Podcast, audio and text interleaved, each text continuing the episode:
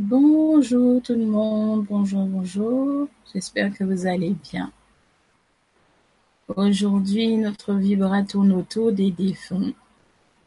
Mais avant toute chose, j'aimerais remercier tous ceux et celles qui m'ont souhaité joyeux anniversaire. C'était très touchant et merci beaucoup d'y avoir pensé.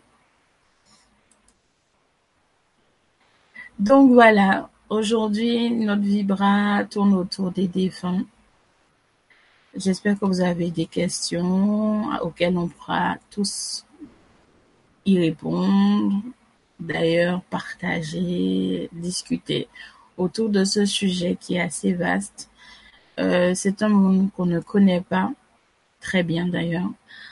Euh, il faut dire que les défunts, lorsque c'est un sujet qui est assez particulier parce que ça nous touche personnellement.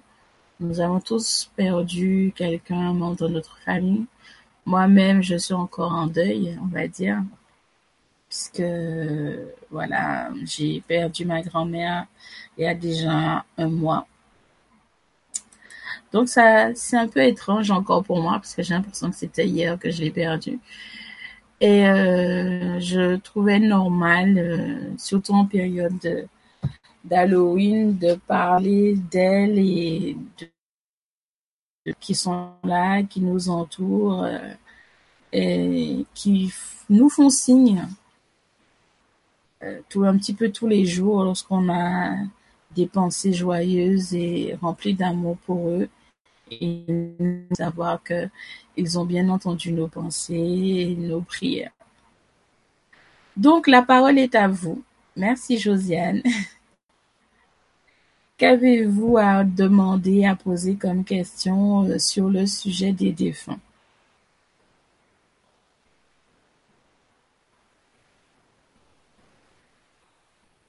Oui, effectivement, euh, euh, je ne l'ai pas vraiment perdu. J'ai perdu, j'ai perdu la grand-mère physique, mais ma grand-mère, son esprit en lui-même, je sais très bien qu'il est là, bien que je aujourd'hui je dois vous dire que euh, je sais qu'elle est déjà partie euh, sur le chemin justement de lumière pour aller rejoindre les autres. Euh, ça me fait ça me fait chaud au cœur de savoir que on lui on lui a transmis suffisamment d'amour pour qu'elle décide de de partir et de ne pas rester sur notre plan vibratoire. Donc c'est déjà très très bien. Merci, bonjour Corinne, merci beaucoup. Bah, j'ai décidé de passer cette journée, en tout cas une partie de cette journée avec vous. Il est midi de mon côté, je sais qu'il est 17 heures de votre côté. Il fait très froid, d'après ce que j'ai compris. Donc je vous envoie énormément de chaleur et beaucoup d'amour pour vous réchauffer pendant cette journée d'hiver qui a bien débuté, j'ai l'impression. Alors, les premières questions sur les défunts. Ne soyez pas timide, allez-y. Hein, c'est une. Aujourd'hui, on est là pour causer, comme on dit. Donc, si vous avez des questions, allez-y, n'hésitez pas, lancez-vous, jetez-vous à l'eau sans problème. Vous savez qu'ils hum, sont là et qu'ils vous écoutent. Même si vous sentez plus leur présence et dites-vous heureusement que vous sentez plus vraiment leur présence et tout parce que voilà, ça voudrait dire quand même qu'ils sont restés euh, sur notre plan. Donc euh, voilà. Alors, il y a trois ans, mon oncle décédé m'a parlé de la famille. Première connexion avec l'invisible. Waouh. En plus, au moins, tu n'as pas eu peur en dire. Donc, c'est déjà pas mal. Et il m'a dit que son chien s'était réincarné en homme. Est-il... Alors oui, ça, il faut comprendre une chose. Euh, je sais plus quel âge que j'avais lorsque j'ai entendu dire que c'était pas possible qu'un homme se réincarne en, un animal ou qu'un animal se réincarne en un homme. Je sais plus quel âge que j'avais. Et au fil du temps et des années, j'ai appris effectivement que c'était tout à fait possible. En fait, c'est une question euh, d'envie. déjà, question d'envie, de connaître en fait ce monde-là qui n'est pas le nôtre de base et de partage. C'est surtout ça, mais c'est tout à fait possible, oui.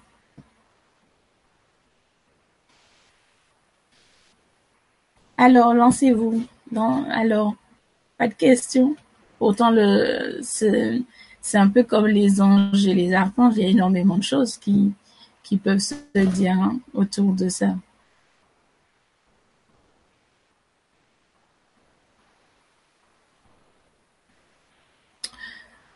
Ah, d'accord.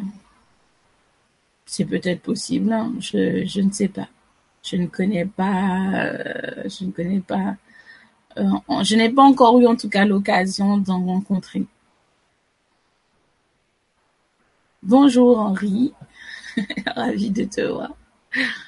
Alors, Séverine, quand les personnes décédées ont dit qu'à un moment donné, on rejoint l'endroit où des proches déjà décédés accueillent.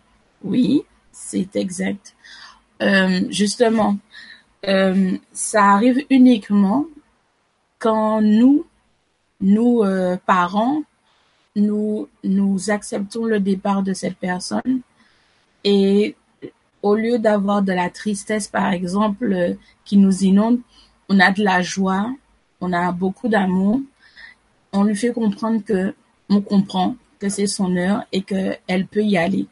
Donc oui, effectivement, dans le parcours, justement, effectivement, dans le parcours euh, du défunt, de l'âme en fait, il va voir en fait que des proches l'accueillent et l'attendent en fait.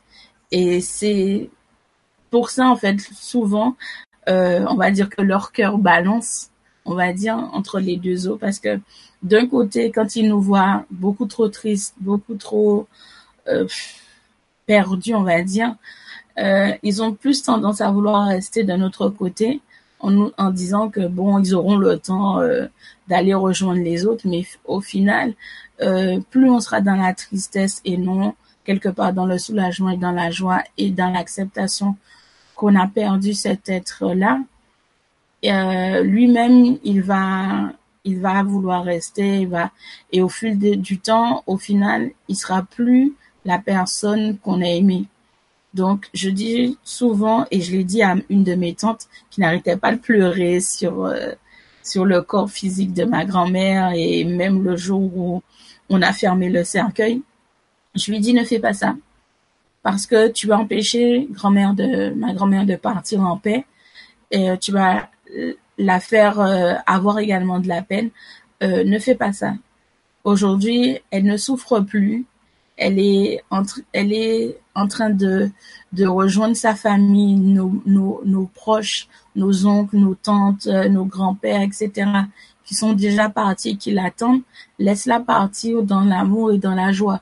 Ne, ne la retiens pas avec tes larmes et euh, voilà quoi. Sinon, ça sert à rien. Donc euh, oui, ils sont toujours accueillis par un membre de la famille. En tout cas, toujours quelqu'un qui est très proche de cette personne-là. Elle sera toujours là pour l'accueillir. Et d'ailleurs, je peux vous dire que chez nous, dans notre famille, bon, c'est vrai que ma famille est assez particulière, hein, du côté de ma mère, on va dire. Et c'est vrai que euh, quand un membre de notre famille vient à mourir, on sait toujours celui ou celle ou ceux qui vont venir l'accompagner. Et moi, je sais que pour ma grand-mère, par exemple, je savais que son défunt mari, mon grand-père, avec euh, ma, ma tante qui était décédée, un frère également, un de ses fils également, et également euh, la femme d'un de mes oncles était présent justement à son chevet, ainsi que sa mère qui était là, parce qu'elle lui parlait énormément sur les derniers deux derniers dernière semaine en fait de la vie terrestre de ma grand-mère. Elle parlait énormément à sa mère et euh, je savais très bien que c'était eux qui étaient là. Je les voyais et euh, j'étais soulagée parce que je savais que elle n'était pas seule. Il faut bien vous dire que c'est vrai que ça nous fait de la peine. Ça nous attriste énormément parce qu'on tient énormément à ces gens-là. Mais il faut vous dire quelque part que ce n'est pas un adieu, c'est simplement un nous revoir et que cette personne-là, sera toujours à vos côtés vous aurez une pensée pour elle, elle va vous faire sentir que elle a entendu votre pensée, qu'elle sait très bien que vous pensez à elle, donc elle sera là, elle vous donnera de temps en temps de, vous, de ses nouvelles. Elle, en tout cas, il y aura toujours quelque chose pour vous réconforter et ça va elle-même l'apaiser et elle va partir dans la joie. Donc voilà, c'est surtout ça. Alors, j'ai ma grand-mère maternelle qui parfois, quand je suis en danger, me semble me rattraper. Ça, aussi, c'est tout à fait possible. Et je crois même que peut-être même euh, tu as peut-être cette chance également qu'elle fasse partie de, de tes guides et de ton entourage proche euh, justement dans la spiritualité. Je vais très bien, oui. Et vous, comment allez-vous? Merci beaucoup, Annick. Oui, c'est vrai, c'est mon anniversaire. C'est pour moi, c'est un jour comme tous les autres. Hein. En réalité, euh, je fête jamais mon anniversaire. Je l'ai jamais fêté aussi loin que je m'en souvienne. Je l'ai jamais, jamais fêté mon anniversaire. On, on me on me souhaite joyeux anniversaire, mais je ne fais jamais de fête. Donc voilà. On continue à penser et à aimer nos disparus qui sont partis il y a longtemps. Mais s'ils sont réincarnés, est-ce qu'ils sont toujours présents pour nous? Alors, il faut savoir que les gens qui sont proches de nous, ils ne se réincarnent pas tout de suite. Euh, un siècle peut facilement passer avant qu'ils se réincarnent. Mais de toute manière, même s'ils se réincarnent et que tu es toujours de ce monde, dis-toi qu'il y a toujours ce lien, un lien qui est qui n'est peut-être pas perceptible euh, à l'œil nu, mais qui est toujours présent au plus profond de toi. Il y a toujours cette connexion-là. Donc oui, ils sont toujours présents, même s'ils se sont réincarnés. Comme on se réincarne, comment nos proches peuvent nous accueillir puisqu'elles même se réincarnent? J'ai du mal à comprendre. C'est vrai que c'est compliqué. Dans, dans un certain sens, c'est très compliqué de comprendre comment c'est un grand mystère. Effectivement, c'est un très grand mystère. Mais comme je disais à Josiane, euh, c'est très peu euh, probable, en fait, que les membres de ta famille se réincarnent tant qu'il y a, euh, on va dire, des membres de leur de la génération, en fait. Il faut qu'il y ait un certain laps de temps écoulé, en fait, pour que toutes ces âmes-là se réincarnent à nouveau. Ce qui fait que toi, si tu décèdes, effectivement, tu te demandes, mais comment, s'ils se sont réincarnés, comment, c'est pas forcément ton oncle, ta mère, etc. sont, ça peut être autre, d'autres personnes également qui peuvent t'accueillir et tout. Mais je veux te dire que dans le sens, nous, on pense que dès qu'on meurt, on, passe de l'autre côté, on se réincarne tout de suite. Non, ça se passe pas comme ça. À notre niveau, on a peut-être cette impression-là, mais alors le niveau, les choses se passent très, très, très lentement. C'est, c'est plus lent que, on va dire, un, un, escargot, on va dire les choses. Et comme je vous dis, un siècle passe avant tout ce monde-là se réincarne. Donc, bien évidemment, en un siècle, la majorité d'entre nous, on est déjà, on est déjà passé également de l'autre côté et on est en plein cheminement également aussi. Donc, euh, voilà. Je n'ai pas connu mon père qui est décédé. Que faire pour me connecter à lui, car j'ai le sentiment qu'il m'accompagne?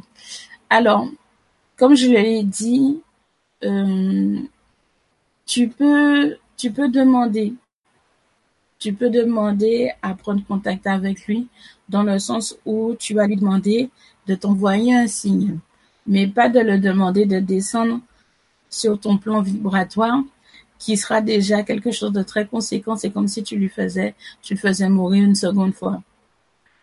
Tu peux demander un signe. Il va t'envoyer un signe comme une caresse sur le visage ou euh, une tape sur l'épaule. Il va t'envoyer un signe pour te dire qu'il a entendu ta demande et qu'il est là. Mais surtout ne jamais leur demander de revenir sur notre plan vibratoire, puisque pour eux c'est une seconde mort.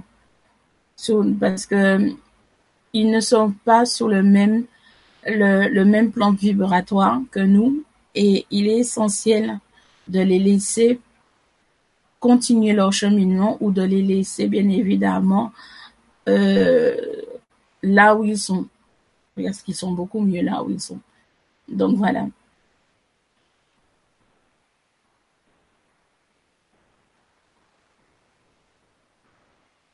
Il y a aussi, c'est pas, c'est pas une question d'être multidimensionnelle. C'est surtout dans le sens qu'elle cherche à comprendre comment, comment des, des gens de notre famille qui sont déjà partis se réincarnent, comment ils peuvent nous recevoir à nouveau. Mais c'est vraiment dans ce sens-là. Il faut vraiment, le temps s'écoule vraiment très très lentement à leur niveau et c'est pour ça que je vous dis que euh, il est vraiment peu probable que ça ne soit pas quelqu'un de votre famille qui vous accueille quand vous passez de l'autre côté, vous aussi. Donc voilà.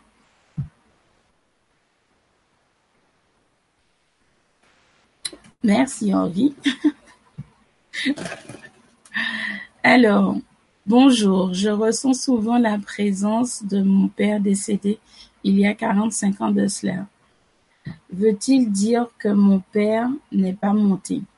Ça dépend, tout dépend du ressenti que tu as.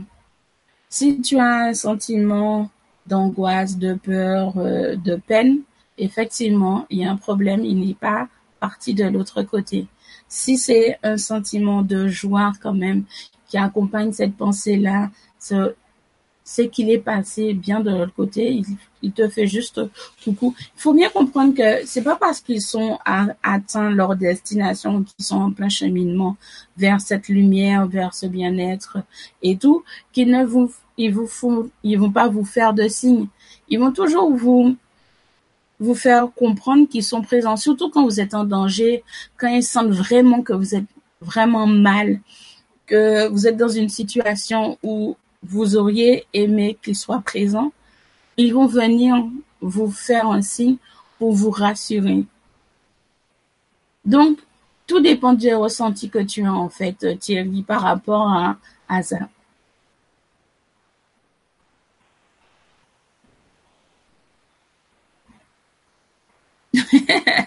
oui, je peux comprendre, Séverine, que ton mental demande une explication, mais il faut bien comprendre, comme je t'ai dit, que un siècle un siècle à tout casser passe avant qu'il se réincarne. Il se, on se réincarne jamais tout de suite. Jamais, jamais, jamais. Parce qu'on a énormément, vous n'imaginez pas tout le travail qu'une âme, qu'une âme, une fois qu'elle est partie, qu'elle s'est déconnectée de la terre, qu'elle s'est déconnectée de notre plan vibratoire, tout le travail, tout le cheminement qu'elle a à faire. Ça, imaginez-vous que en un mois, elle a dû parcourir quoi? À peine 20 mètres. En un mois, 20 mètres, c'est rien. C'est absolument rien du tout. C'est vraiment une poussière, 20 mètres. Donc, ça prend énormément de temps. Et il faut, comme, et comme je vous avais dit, quand on, on passe de l'autre côté, on a également des choses à régler. On a des choses à mettre en place.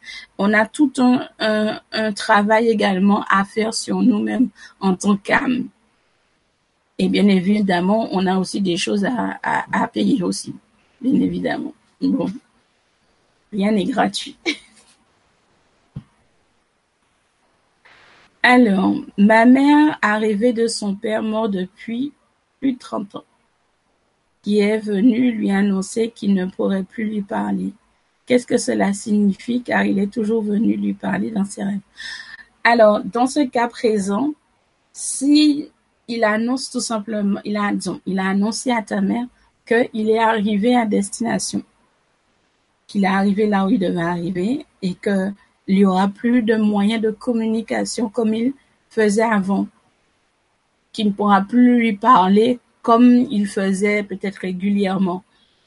Peut-être dans toute une année, euh, il aura peut-être une fois ou deux le temps de communiquer avec ta mère. Parce que, croyez-moi, ne pensez pas qu'il se la coule douce là-haut. Il se la coule pas douce, hein. Il travaille hein, derrière. Faut pas, faut pas imaginer que euh, une fois qu'on est décédé, euh, on fait du farniente, on, est allongé sur une plage, on se fait dorer la pilule. c'est pas ça du tout. C'est vraiment pas ça. Il y a un travail, il y a un travail, on travaille là-bas. On, on a des, on a, comment expliquer ça? C'est exactement comme une entreprise. Il y a des employés et les employés ils travaillent automatiquement pour faire fonctionner l'entreprise. Et c'est ça. Nos âmes sont là, elles travaillent, elles, se renouvellent. Il y a, y a des choses à faire.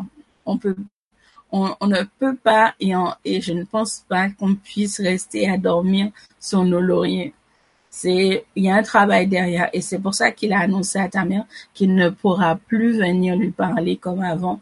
Il pourra lui parler une ou deux fois peut-être dans l'année ou voire tous les deux, trois ans, mais ça sera plus aussi régulier qu'avant, tout simplement.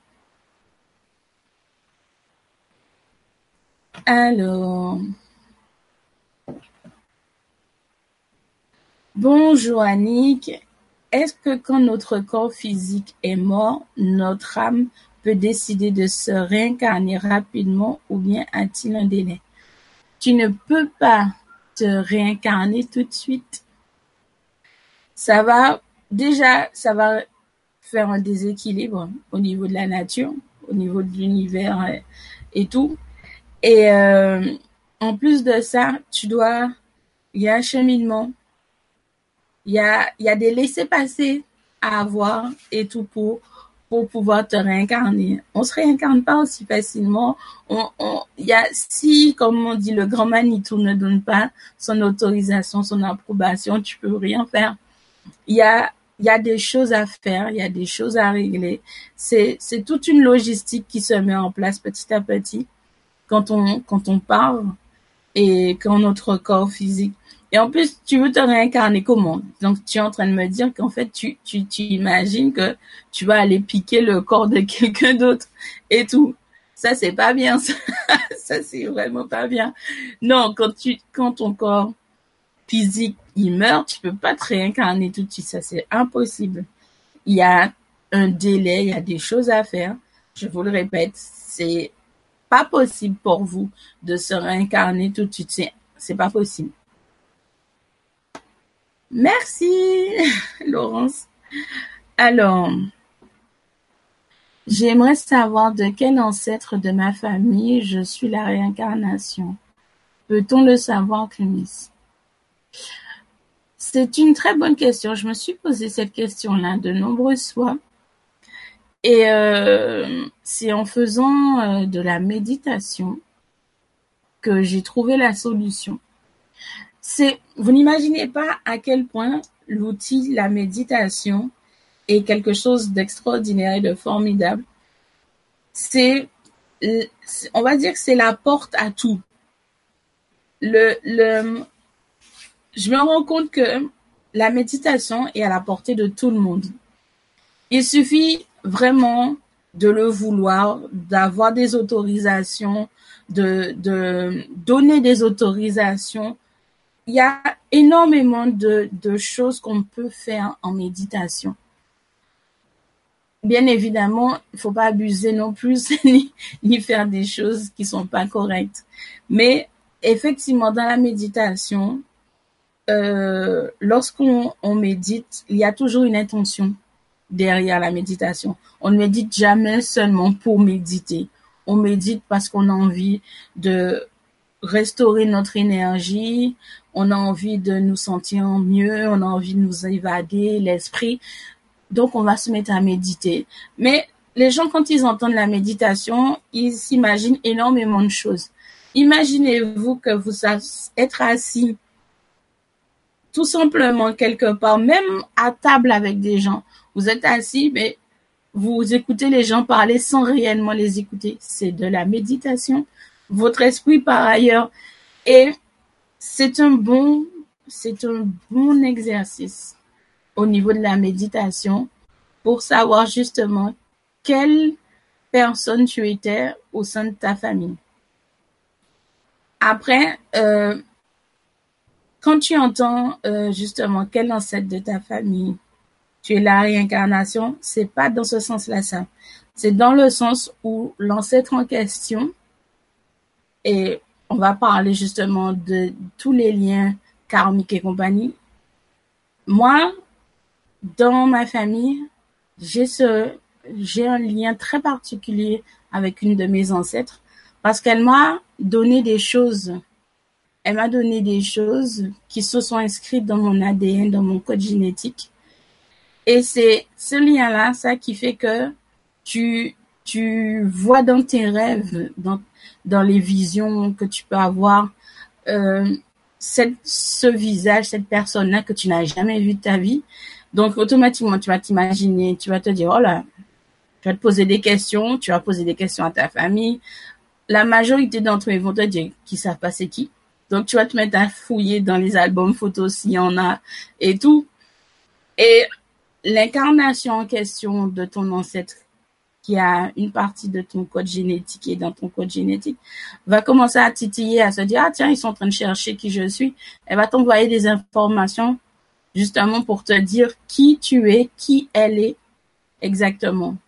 Et c'est comme ça que j'ai pu remonter quand même assez loin dans mon arbre généalogique et que aujourd'hui je sais euh, qui sont mes descendants et puis etc.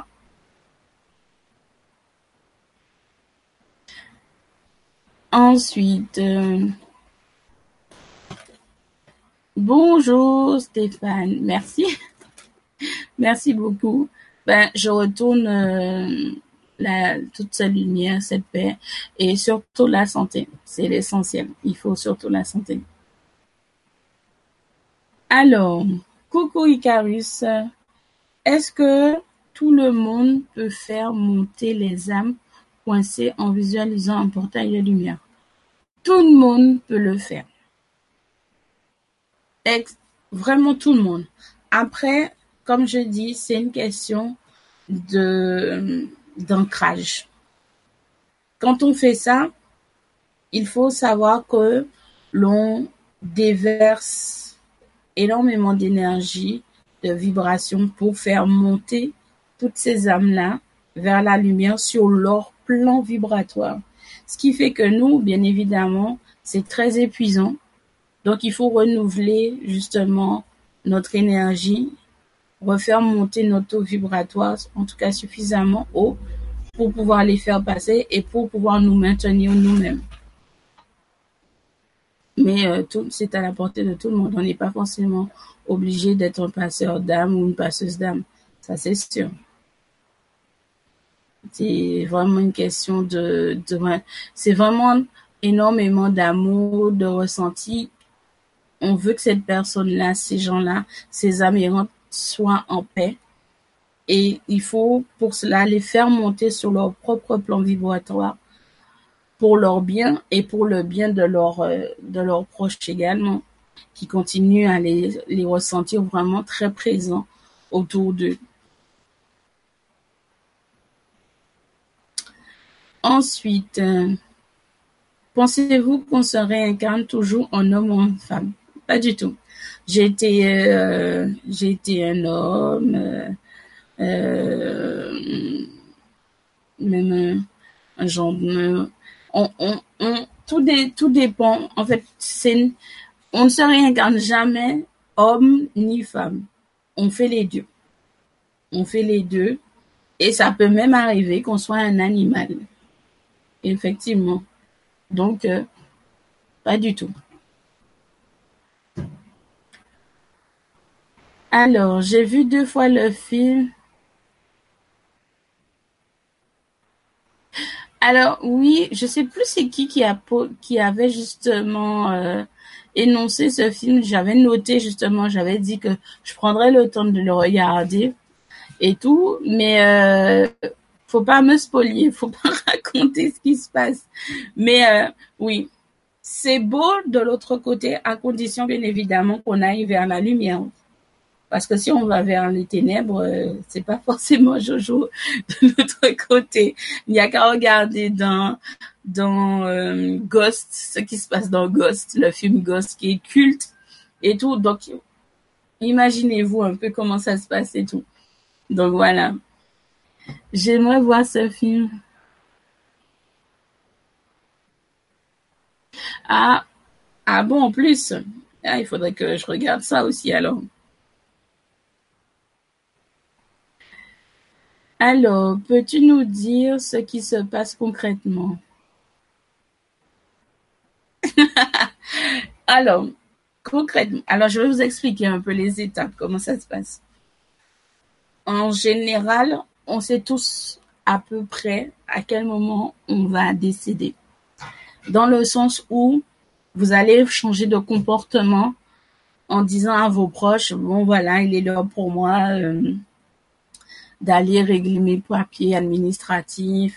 Euh, vous allez vous mettre à, à mettre à jour tous vos petits en tout cas, tout ce qui est administratif, vous allez commencer à mettre euh, les choses au clair, au propre, dire à quelqu'un de confiance, tu sais, euh, s'il m'arrive telle et telle chose, tu vas trouver telle et telle chose à tel endroit.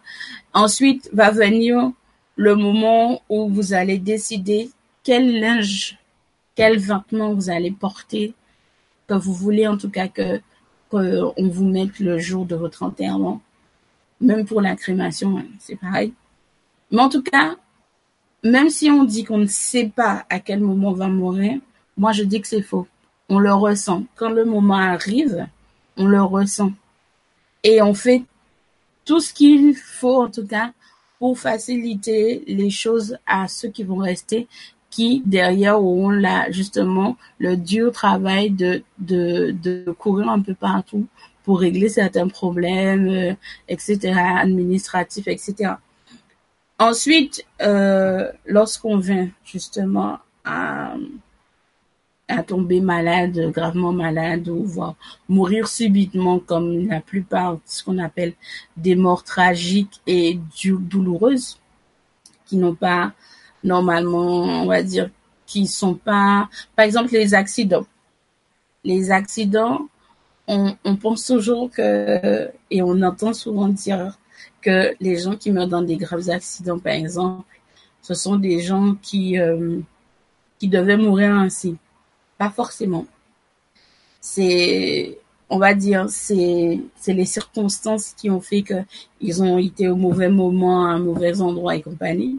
Et ce sont des morts assez brutales. Et en général, les esprits de ces gens-là, ça, sont tellement projetés sévèrement et ce qui fait que elles ont même pas eu le temps de voir si elles allaient être accueillies par des membres de leur famille et tout. Elles se retrouvent quelque part désorientées, donc elles se sentent seules, elles comprennent pas ce qui se passe, elles mettent énormément de temps à, à comprendre en fait ce qui se passe, euh, à comprendre qu'elles sont plus incarnées et que elles se retrouvent dans l'autre monde. Donc, elles vont se mettre en quête justement, comme elle disait, en quête de revenir en fait à la vie, mais malheureusement le cordon euh, a été complètement rompu sèchement et brutalement. Et c'est vrai que ces, ces, ces âmes-là, ça, ce sont plus elles qu'on trouve justement en train d'errer et de se chercher encore. Exactement comme les personnes qui se suicident. Ce sont des gens qui, qui eux aussi ont une mort très dure et qui se rendent pas compte que lorsqu'elles font ça, leurs âmes sont perdues, elles sont arrachées à leur cocon et tout, et elles vont mettre énormément de temps à se, on va dire, à se remettre, à se recentrer dans le sens où elles, elles seront toujours dans la recherche à ce que les êtres vivants les entendre, les voix, etc., les aide justement à retrouver leur corps, etc. Parce qu'elles prennent conscience qu'elles ont fait une connerie, mais c'est trop tard, bien évidemment. Mais euh, bien souvent, c'est énormément ces gens-là ça. Donc, ce sont les gens qui se suicident, les gens qui ont des qui ont eu de graves accidents, des gens qu'on a qu'on a tués. Ces gens-là ça, leurs âmes sont errantes le plus souvent et ce sont elles qui souvent posent problème dans le sens où, euh, comme elles n'ont pas fini ce qu'elles avaient à faire sur Terre, elles veulent s'incarner à nouveau.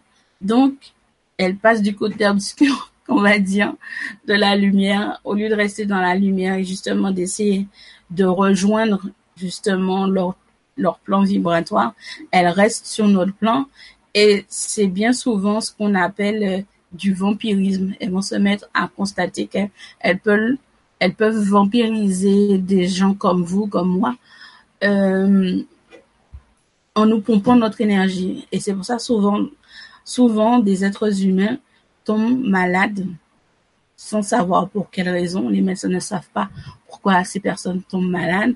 D'autres euh, parfois en meurent tellement elles sont vampirisées. On leur enlève euh, toute cette énergie, tout leur fluide et tout.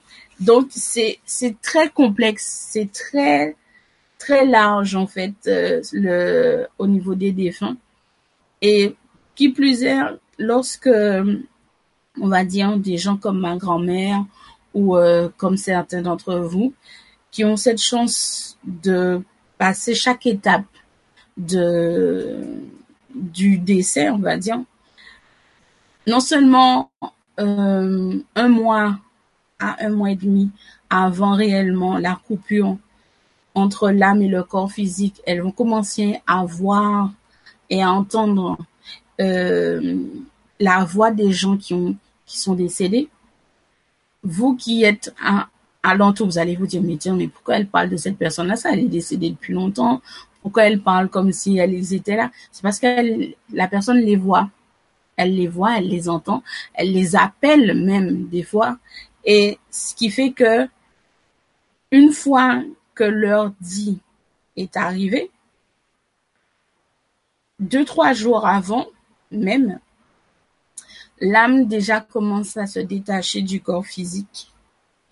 Et le jour même, euh, vous allez constater que si vous observez bien, en tout cas au niveau de la tête, si vous, vous avez en tout cas l'occasion de faire ça, de regarder au niveau de la tête, au bout de 3-4 heures, vous allez voir une petite fumée sortir de la bouche euh, du défunt et vous, et vous allez voir qu'en fait, la petite fumée en question, c'est le lien, c'était le dernier lien qu'il y avait entre le corps physique et l'âme de la personne. Une fois que cette fumée sort carrément du corps de la personne, dites-vous que la personne est déjà de l'autre côté. Elle n'est plus dans le corps, c'est fini. Elle pourra plus revenir de toute façon à l'intérieur. Donc c'est c'est bien et belle fini. Une fois que c'est fait, il faut attendre à peu près 24 heures. Ça dépend des gens en tout cas. Entre 24 heures et 72 heures pour ce que j'appelle la petite bille bleue. La petite bille bleue, en fait, moi je l'appelle comme ça parce que elle m'apparaît toujours en forme de bille. Dans la petite bille bleue, en fait, ce sont les connaissances et les expériences de la personne qu'elle a acquises qui va la suivre justement de l'autre côté. Et on va dire c'est l'archive, les archives en fait. Ce sont les archives de cette personne-là qui qui vont la suivre au cours de son cheminement et tout, et qu'elle va délester. Ça veut dire que les informations euh, qui ne seront pas utiles à cette personne-là, ça pour une prochaine réincarnation, vont être lâchées. Et quand je dis lâchées, ça veut dire qu'ils vont être lâchés sur les générations qui viendront après, sur les générations qui suivront il y aura toujours un petit morceau, un petit brin de souvenir de cette personne-là qui va s'incarner en fait dans notre ADN, qui vont prendre cette petite place dans notre ADN, qui va faire en sorte que justement on va avoir certaines connaissances, certaines connaissances et certains, on va dire, certains ressentis euh, sur certaines choses, alors que c'est pas du tout de notre génération et pourtant on a une connaissance bien particulière justement avec avec quelqu'un ou avec une chanson ou, une façon de, de faire à manger, mais il y a toujours un, un brin d'ADN de nos ancêtres dans notre code génétique. Mais comme je te dis concrètement, c'est ce qui se passe. Et une fois que il y a bien la séparation, que tout est bien clair, bien mis en place sur notre plan vibratoire, nous qui sommes là, qui sommes parents, nous devons justement accepter le fait que cette personne soit partie pour justement l'obliger quelque part à aller sur son propre plan vibratoire afin qu'elle puisse commencer son cheminement. Comme je dis, le cheminement, elle dure pas un mois, ça dure énormément de temps, mais vraiment énormément de temps. Et une fois que cette personne aura atteint le point en question, comme elle l'a expliqué, elle ne pourra plus communiquer euh, comme elle le faisait peut-être avec vous, puisqu'elle sera occupée à, faire autre chose. Donc, elle n'aura pas forcément le temps de tout le temps vous parler, de tout le temps vous... Seulement si elle va percevoir un danger imminent ou un problème que vous n'arrivez pas à gérer et que elle sent que vous l'appelez, elle va faire justement cet effort-là pour vous dire qu'elle est là, qu'elle vous soutient et ça va vous soulager. Donc, concrètement, c'est ce qui se passe. Voilà.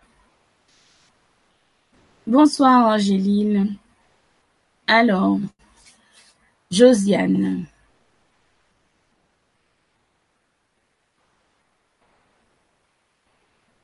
Hmm, C'est vrai qu'il y a pas mal de questions. Alors, on va pas sauter, on va tout faire. Alors, je suis allée à une séance de médiumnité dernièrement. On nous a dit que les défunts demandent beaucoup de prières. Y a-t-il des prières spéciales? Alors oui, il y a des prières spécialement pour les défunts. Oui, ça c'est vrai.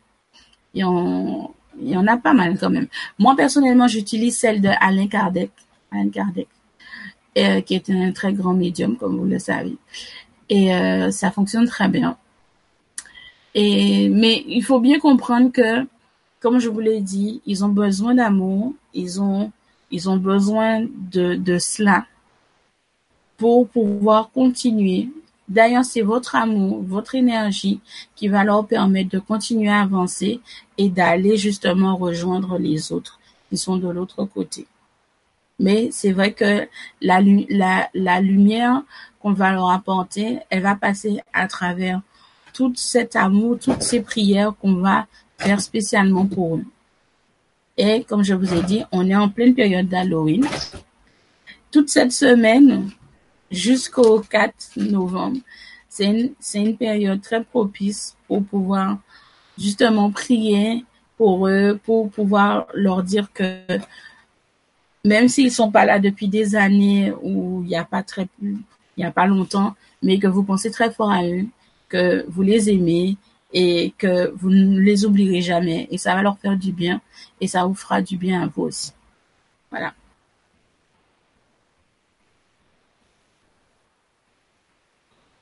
Alors, bonsoir. J'ai j'ai contacté mon père par le biais d'une médium en qui je fais confiance. Je le contacte qu'une à deux fois par an. Par contre, il m'a dit que cela ne le dérange pas du tout ou qu'il souffre de venir me contacter.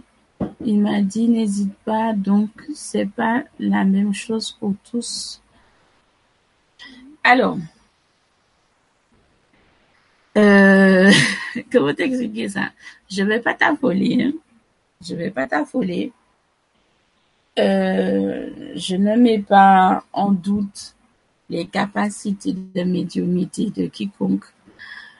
Mais moi, je te le dis personnellement, et je pense que je ne suis pas la seule à, à le dire et à le penser.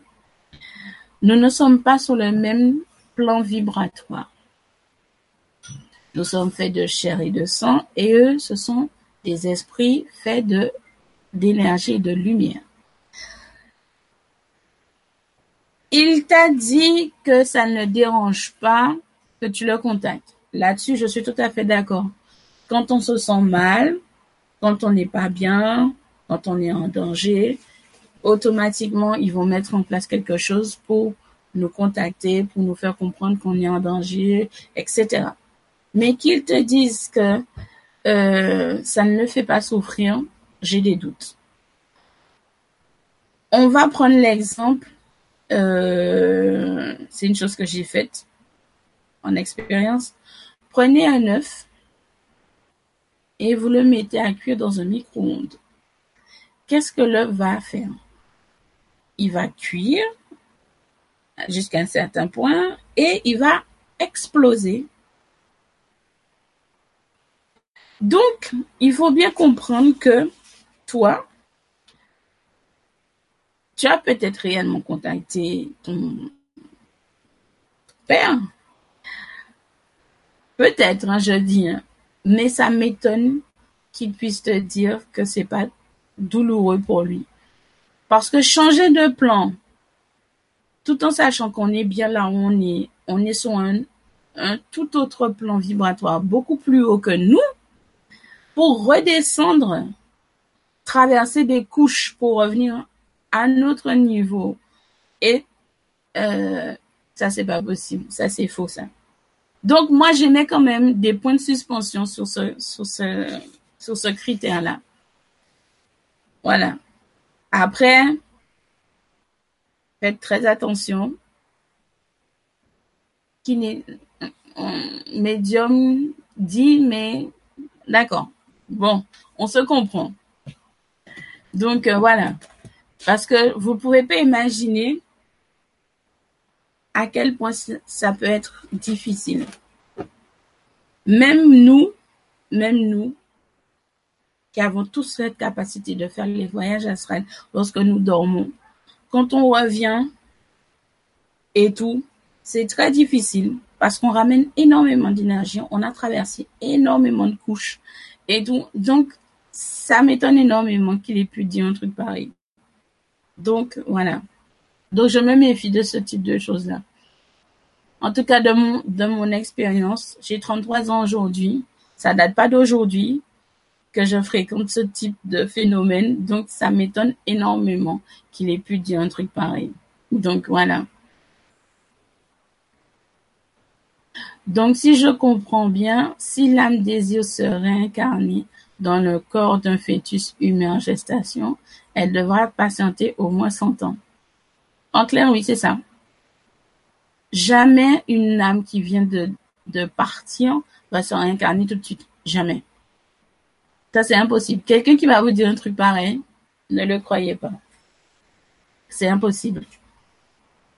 Il y a tout un travail, tout un. Non, mais je dis travail parce que je ne connais, je n'ai aucun autre mot dans notre langage pour décrire ça pour expliquer les choses qui se déroulent, qui se passent. Lorsqu'on décède, on va pas tous sur le même chemin parce qu'il y a des multitudes de chemins à prendre pour aller tous sur la plaine en question, dans la plaine en question, avant d'aller justement au paradis, entre guillemets. Et ce cheminement dépend de la vie qu'on a menée sur Terre. Donc, imaginez-vous, vous avez vécu, je sais pas moi, 50 ans, 40 ans sur Terre, l'équivalent qu'il y a de l'autre côté. Vous avez vivre justement les 40, 50 ans que vous avez passé sur Terre de l'autre côté. Et comme je vous ai dit, une minute ici, euh, la minute que vous passez ici, c'est combien d'heures là-bas? C'est c'est pas du tout la même chose. On n'est pas sur un même plan. C'est pas quelque chose qu'on va faire comme ça en claquant des doigts. Pas du tout. Être une âme, être une âme et passer de l'autre côté dans l'espoir de se réincarner tout de suite, c'est pas la peine. Autant rester, autant rester sur terre. Parce que tu vas, tu, nous, nous, on le voit pas comme ça et eux-mêmes, ils s'en rendent même pas compte que le temps passe d'une autre manière et que le temps, que le temps, on va dire, joue contre eux, puisque bon, le temps, c'est, c'est vraiment, le temps n'existe pas, c'est juste une notion qu'on nous a mise dans la tête. Mais je veux vous dire que il y a des choses à faire.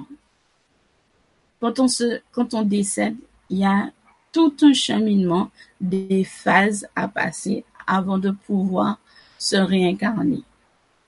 Et en plus, comment tu veux te réincarner, tu n'es même pas retourné à la source. Et tout. Tu es encore sur notre plan. Et tout. Tu peux pas te réincarner tout de suite, ça c'est pas possible.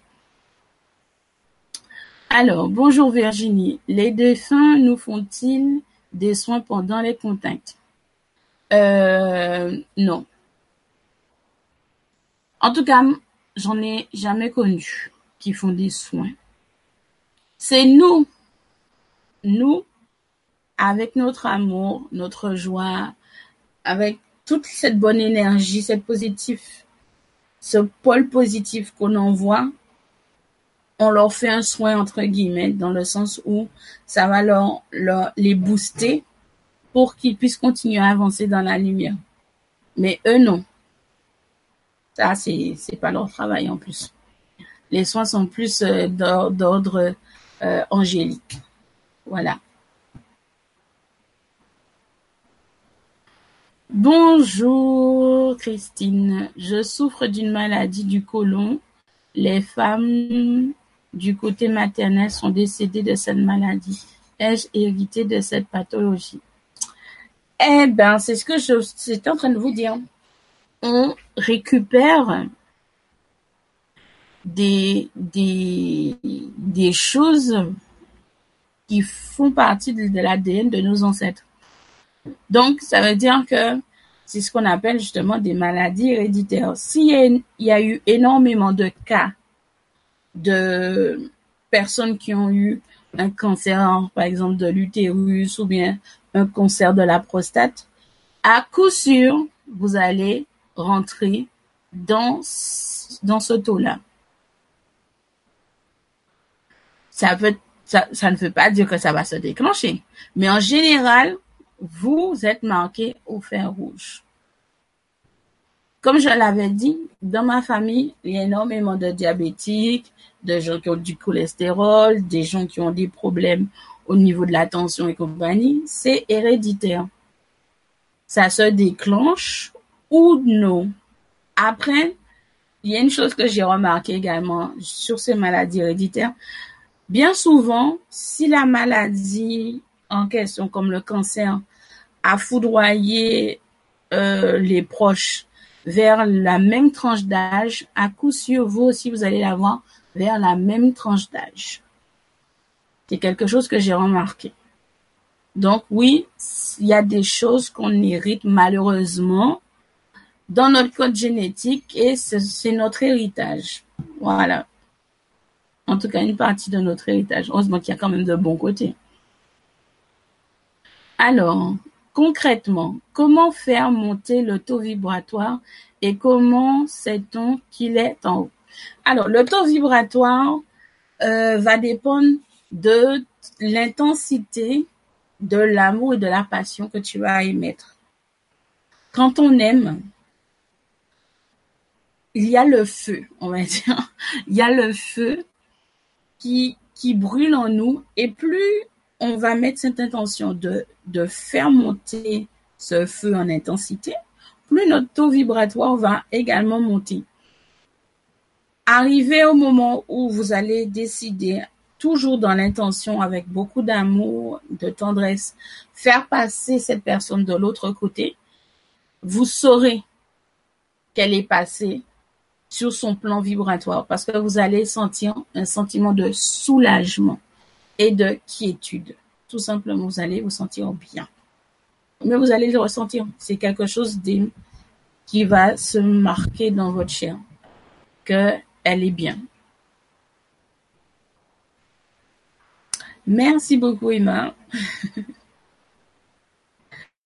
Alors, Stéphane, est-ce que les défunts peuvent nous aider à valider un diplôme ou un dossier médical ou un dossier ou un formulaire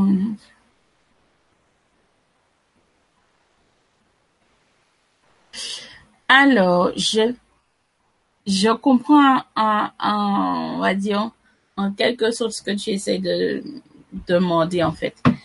Alors, il faut comprendre une chose. Les défunts vont être là pour la plupart pour veiller sur nous euh, lorsqu'on en a réellement le plus besoin. Quand tu dis euh, s'ils peuvent vous aider à valider un diplôme, tu veux dire dans le sens où ils te, ils te soufflent les réponses, c'est ce que tu veux dire. ou un truc comme ça. Parce que ça m'est arrivé de rencontrer quelqu'un, effectivement, qui a, qui a eu cette chance-là, on va dire, de se faire aider par, euh, par un, membre de sa famille qu'elle connaissait pas d'ailleurs, et qui l'a aidé justement à réussir un examen qui, juste parce qu'en fait, cette personne-là, ça était dans ce corps de métier, et l'a aidé, euh, on va dire, l'a poussé pour euh, réussir en fait. Mais c'est le seul cas que j'ai eu. Donc après, je ne peux pas savoir si oui ou non euh, ils font tout ça ou oui, ou si oui ou non ils aident vraiment à faire ce type de choses. Puisque j'ai qu'un seul cas dans mon entourage, on va dire. Euh, après, je sais pas. Faudrait voir s'il y a eu d'autres cas comme ça. Bonjour Monique. Euh, mon cousin a perdu son bébé il y a deux semaines pendant l'accouchement de sa femme. Que peut-on apprendre de la mort d'un bébé? Euh, Comment ça? Comment Que peut-on apprendre de la mort du bébé? Ça veut dire quoi exactement? Qu'est-ce que tu veux dire exactement? Est-ce que c'était prévu ou autre chose comme ça?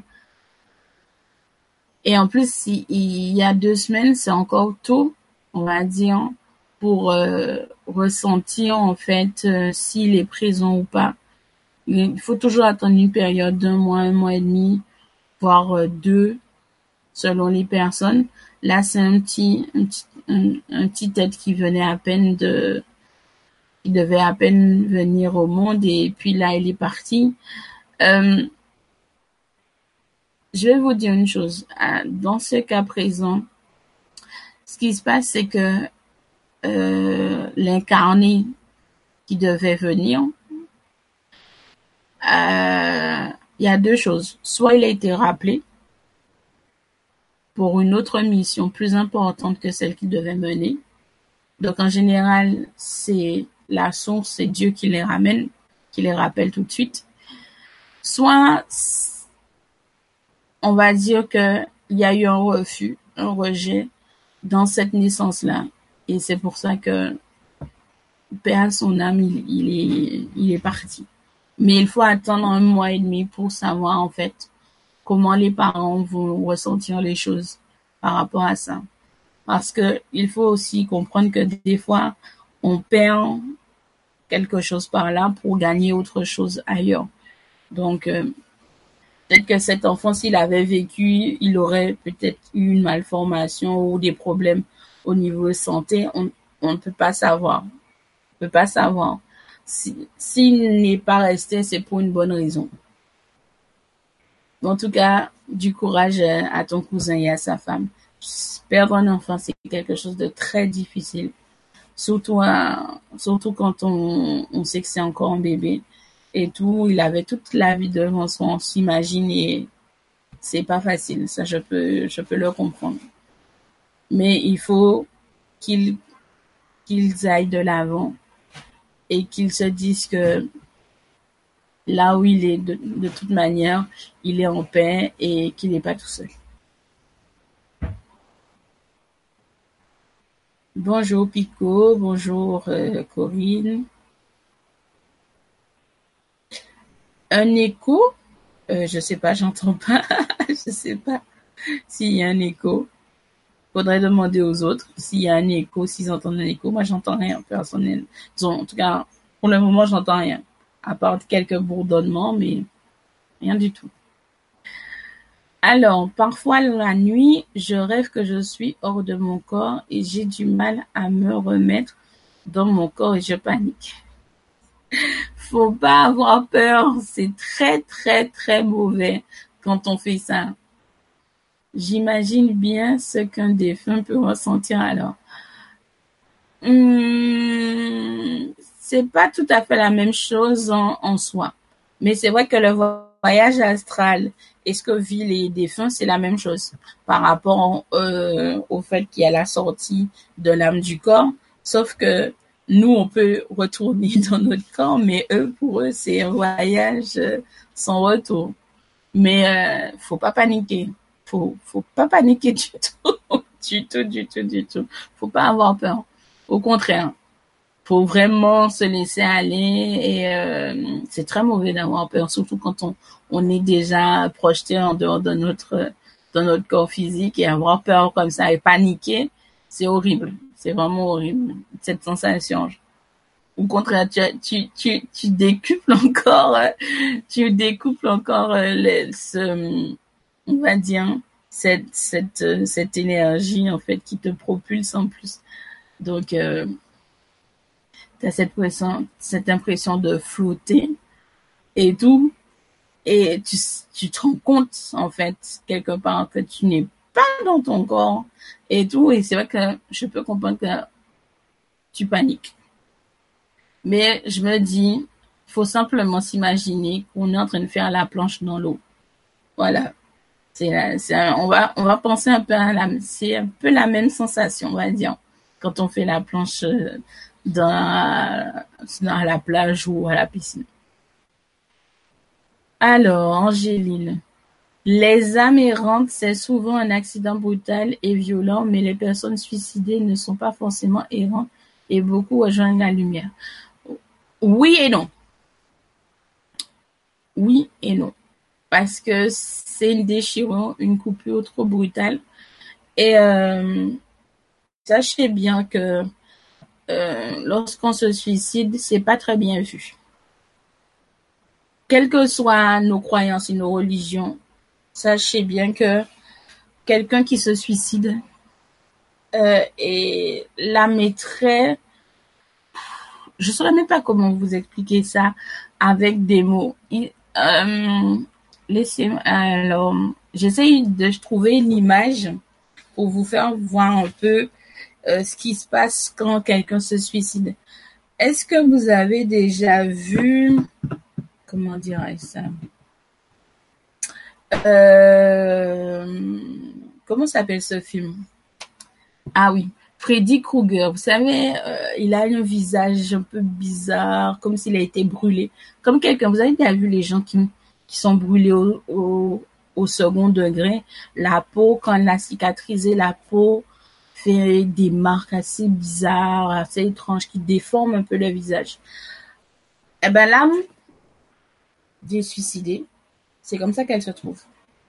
L'âme n'est pas, n'a pas la forme humaine comme il faut. Il y a plein de, il y a plein de, de, de plis, de boursouflures, il y a plein de trucs comme ça.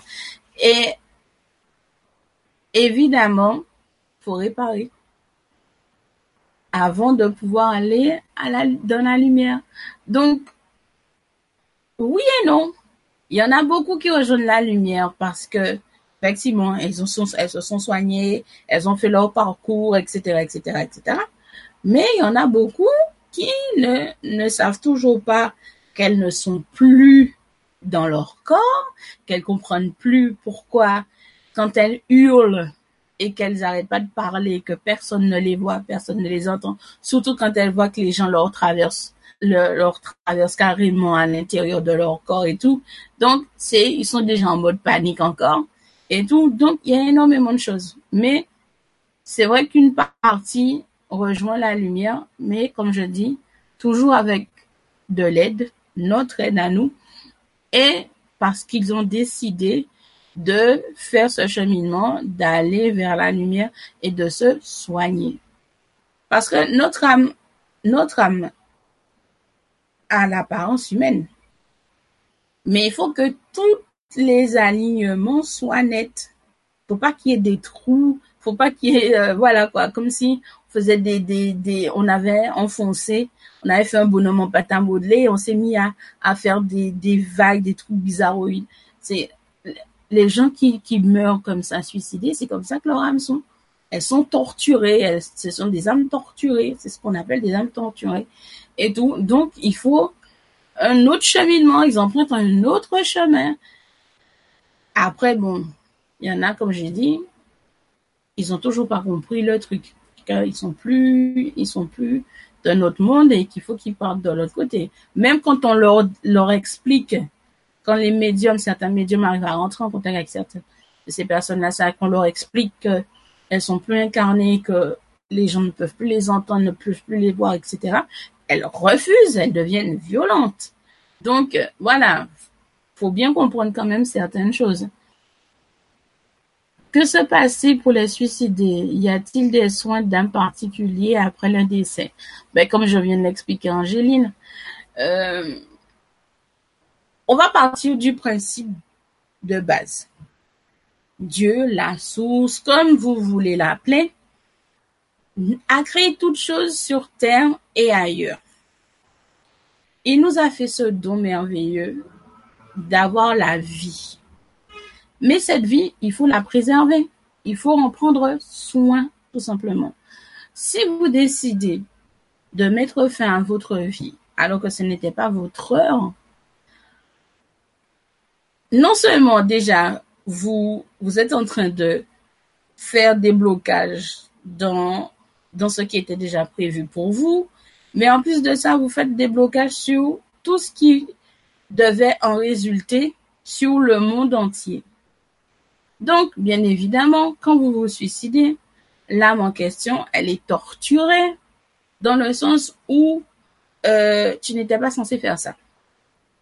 Tu n'étais pas censé faire ça. On va dire que tu es devenu euh, l'ennemi numéro un et que tu dois prouver ta rédemption. Donc, ta seule façon de trouver ta rédemption, c'est de trouver quelqu'un qui puisse te voir et t'entendre afin de communiquer et de faire en sorte que cette personne-là, ça puisse t'aider à remodeler ton âme afin de trouver la paix. Parce que quand je vous dis torturer, c'est vraiment torturer. C'est pas torturer le mot, hein. c'est vraiment torturer le sens, vraiment torturer. Ça veut dire que comme quelqu'un qui est complètement fou, où il entend des trucs dans sa tête et, il devient complètement hystérique, que la seule façon pour, pour lui, euh, pour elle de, se sentir bien, c'est qu'on le, on le shoot à médicaments pour qu'il n'entende plus les voix, etc. C'est vraiment des âmes torturées. Et si on ne prie pas, on est, et en plus, pour comprendre, on ne doit pas prier que pour les défunts de nos familles. On doit prier pour tous les défunts, pour toutes ces âmes errantes parce qu'elles en ont besoin, elles ont besoin de cette lumière-là, de cet amour-là, de cette tendresse-là provenant de nous, afin qu'ils puissent aller et avoir cette, ce boost, ce, boost au niveau de leur métabolisme pour pouvoir passer de l'autre côté. Vous n'avez pas besoin d'être proche d'une âme pour que celle-ci demande de l'aide. Cette personne-là, cette je dis cette personne-là, cette âme-là va venir vers vous parce qu'elle va ressentir que vous pouvez l'aider. Donc, automatiquement, elles vont jamais aller vers des gens qui ne pourront pas les aider. Elles iront, elles seront attirées communément vers ceux et celles qui pourront les aider puisqu'elles réclament cette aide-là, afin de monter vers leur taux vibratoire vers leur plan. Donc c'est ça, les, on va dire les soins qu'on peut apporter à, toutes ces âmes euh, qui sont là et qui attendent en fait, simplement. Alors, faut pas qu'on saute des, des questions.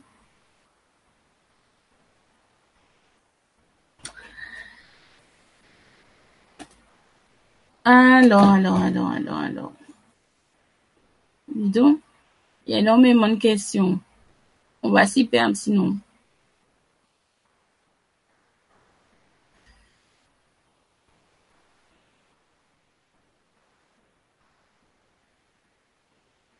Ah, d'accord.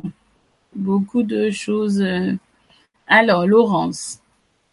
Il m'est arrivé de ne pas réussir à me réinsérer dans mon corps et je me suis retrouvée dans ma chambre d'enfant. Je me suis vue petite en train de dormir et j'ai réussi à me mettre en moi enfant. Eh ben, c'est parce que tu avais paniqué. Tu avais paniqué et que tu as, tu, en fait, c'est assez, c'est étrange, mais, euh, c'est comme garer une voiture si tu t'y prends mal pour faire ton créneau, pour rentrer, garer ta voiture correctement, c'est exactement la même chose pour l'âme. L'âme, si tu tu te mets pas dans l'alignement pour bien rentrer dans ton corps, tu, tu n'y arriveras jamais. Ça, c'est sûr. Tu n'arriveras jamais à, à rentrer dans ton corps. C'est pas comme on voit dans certains, dans dans certains films et tout, où je vois qu'on te montre que la personne fait que se jeter comme ça. Non, non, c'est pas du tout. c'est pas, faut vraiment être dans l'alignement pour rentrer dans le corps et tout. Donc, c'est vraiment ça. Mais c'est parce que tu t'avais paniqué. T'avais paniqué, donc, euh, ça y est. Mais le fait que tu es, tu es, tu es reparti dans un moment de, ton enfance où tu étais paisible, justement, tu as pu euh, réintégrer, en fait, euh, ton corps. Donc, c'est normal, ça. c'est normal. Alors, penses-tu que... Alors, on va remonter bien comme il faut. Penses-tu que la dépression est due à une âme agrippée à moi? Euh, La dépression. Alors, c'est quelque chose de très, très vaste. Tout dépend, en fait. La dépression peut être due au fait que on, vit des circonstances que nous n'acceptons pas, que nous ne voulons pas vivre. Et euh, du coup, on, est tiraillé de partout. Et c'est très épuisant à la longue parce qu'on se bat non seulement contre nous-mêmes, on se bat contre tout l'univers et euh, bien évidemment, on va pas gagner. Donc, c'est pas dû à, à ce qu'une âme s'est agrippée à toi. C'est dû à toi-même, en fait, la dépression. Et il faut simplement lâcher prise. Une fois que tu auras lâché prise, que tu auras pleuré toutes les larmes de ton corps et que tu auras accepté la situation telle qu'elle est, sans vouloir euh, changer, euh, faut juste lâcher prise et les choses rentreront dans l'ordre.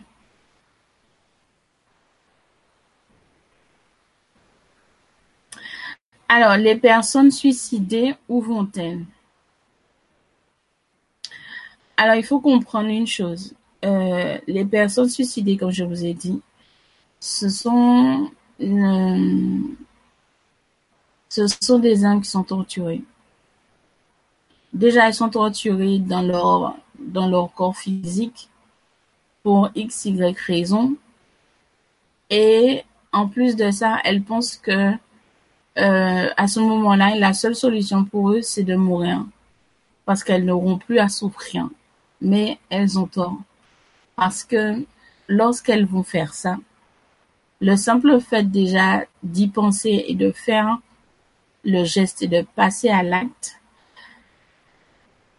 apporte encore plus de, de meurtrissure sur l'âme.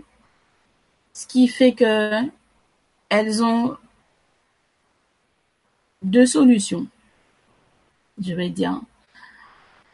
Soit elles trouvent quelqu'un de bien dans le sens où elles vont trouver une âme vraiment disposée à les écouter et les aider à passer sur le plan vibratoire. Mais bien évidemment, avant d'arriver là, il faut que ces âmes-là trouvent la paix pour pouvoir songer à passer vers la lumière. Et c'est pas beau. C'est pas beau du tout l'endroit où ils passent. Ces gens-là, ça, c'est un endroit qui n'est pas beau du tout il fait sombre, il fait froid. Et je dis, je suis pas là pour juger parce que euh, il m'est arrivé plusieurs fois de penser à ça. Et euh, je peux vous assurer que lorsque vous savez à quoi ressemble l'endroit en question, où vous allez vous trouver, vous réfléchissez à deux fois. Ça n'en vaut pas la peine il faut lâcher prise et accepter ce qui se passe dans notre vie. Vous détachez de toute cette émotion négative et vous raccrochez uniquement à ce qui vous fait du bien.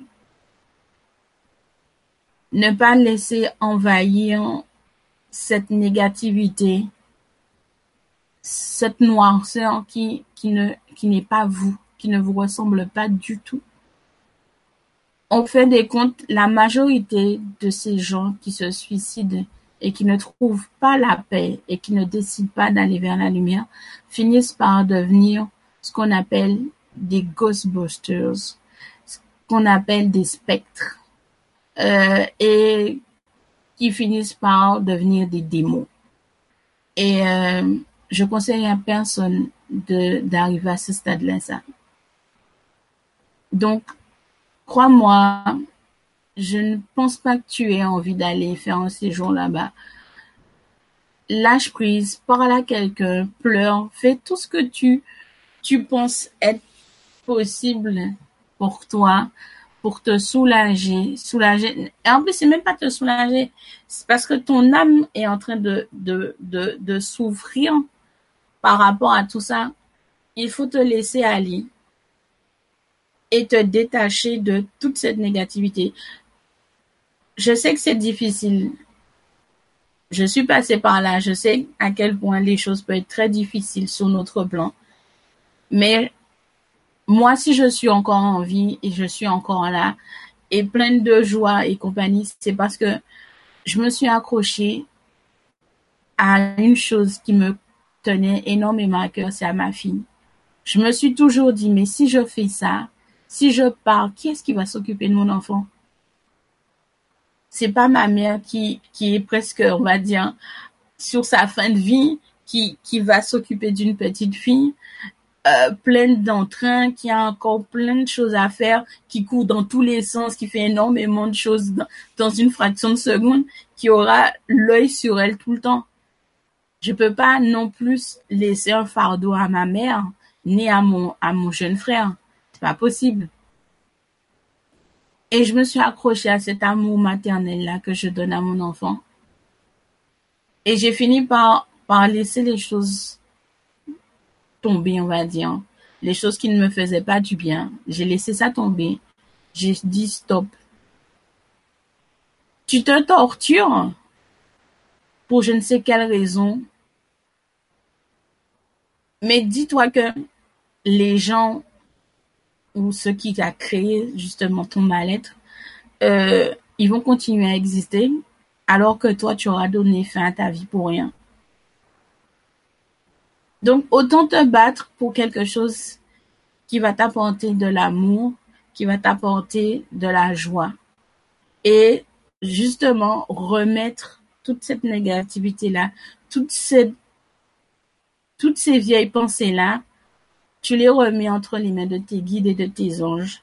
Et tu leur dis, Tony, voici mon fardeau. J'en en veux plus.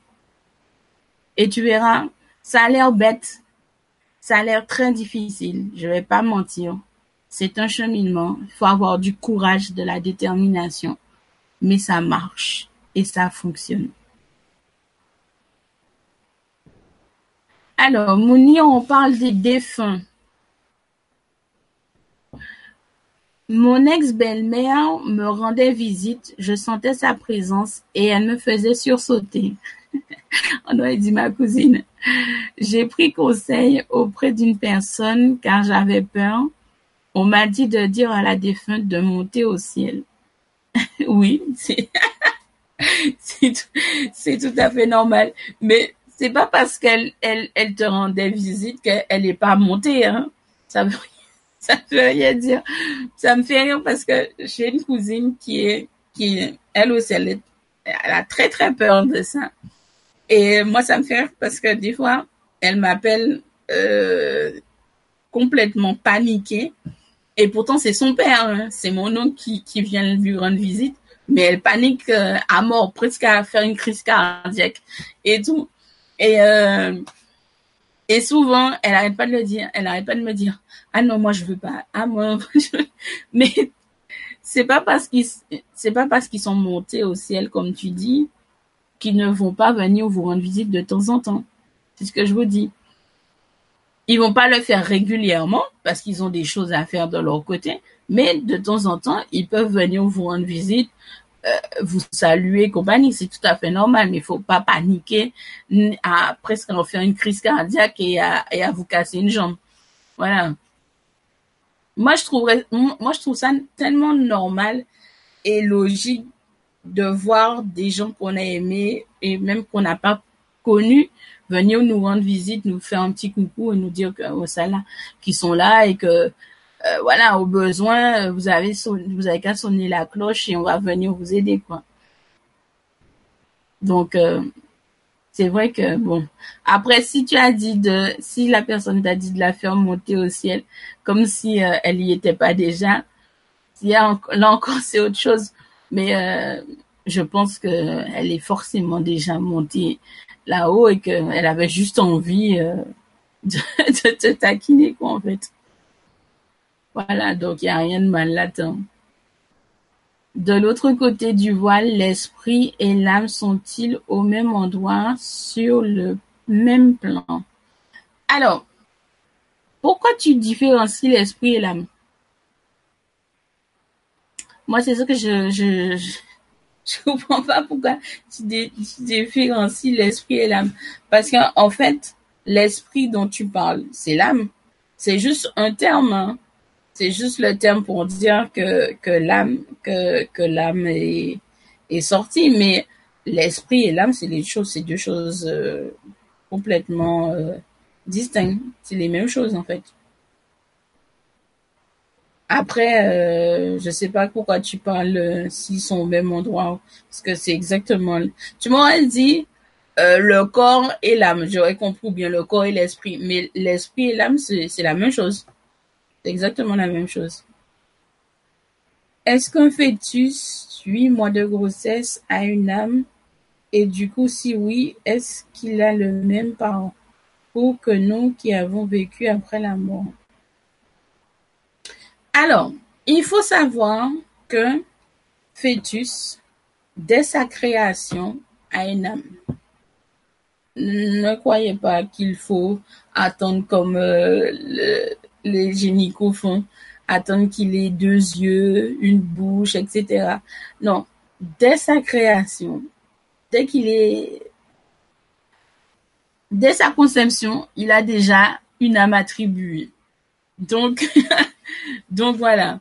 Après, tu me dis, est-ce qu'il a, est-ce qu'il y a le même parcours que nous qui avons vécu après la mort? Euh, oui, tout à fait. Tout à fait. C'est exactement euh, le, même parcours, euh, puisque c'est une âme qui a forcément déjà été incarnée, sauf si c'est une toute nouvelle âme qui a été créée, mais c'est le même parcours. Il n'y a pas de quoi, Emma. Alors, Galou, est-ce que toutes les maisons sont habitées par des défunts? Oui, sans exception. Surtout si vous n'avez pas fait de nettoyage avant, ça c'est clair. c'est clair. 100 ans, ça nous fait une belle retraite. Euh, J'aimerais pas vivre euh, jusque-là. Hein. Comme j'ai dit, euh, moi, mon maximum, c'est 83 ans, en bonne santé, en train de marcher, sautiller toujours. Je, je ne vise pas les 100 ans, personnellement, moi, en tout cas.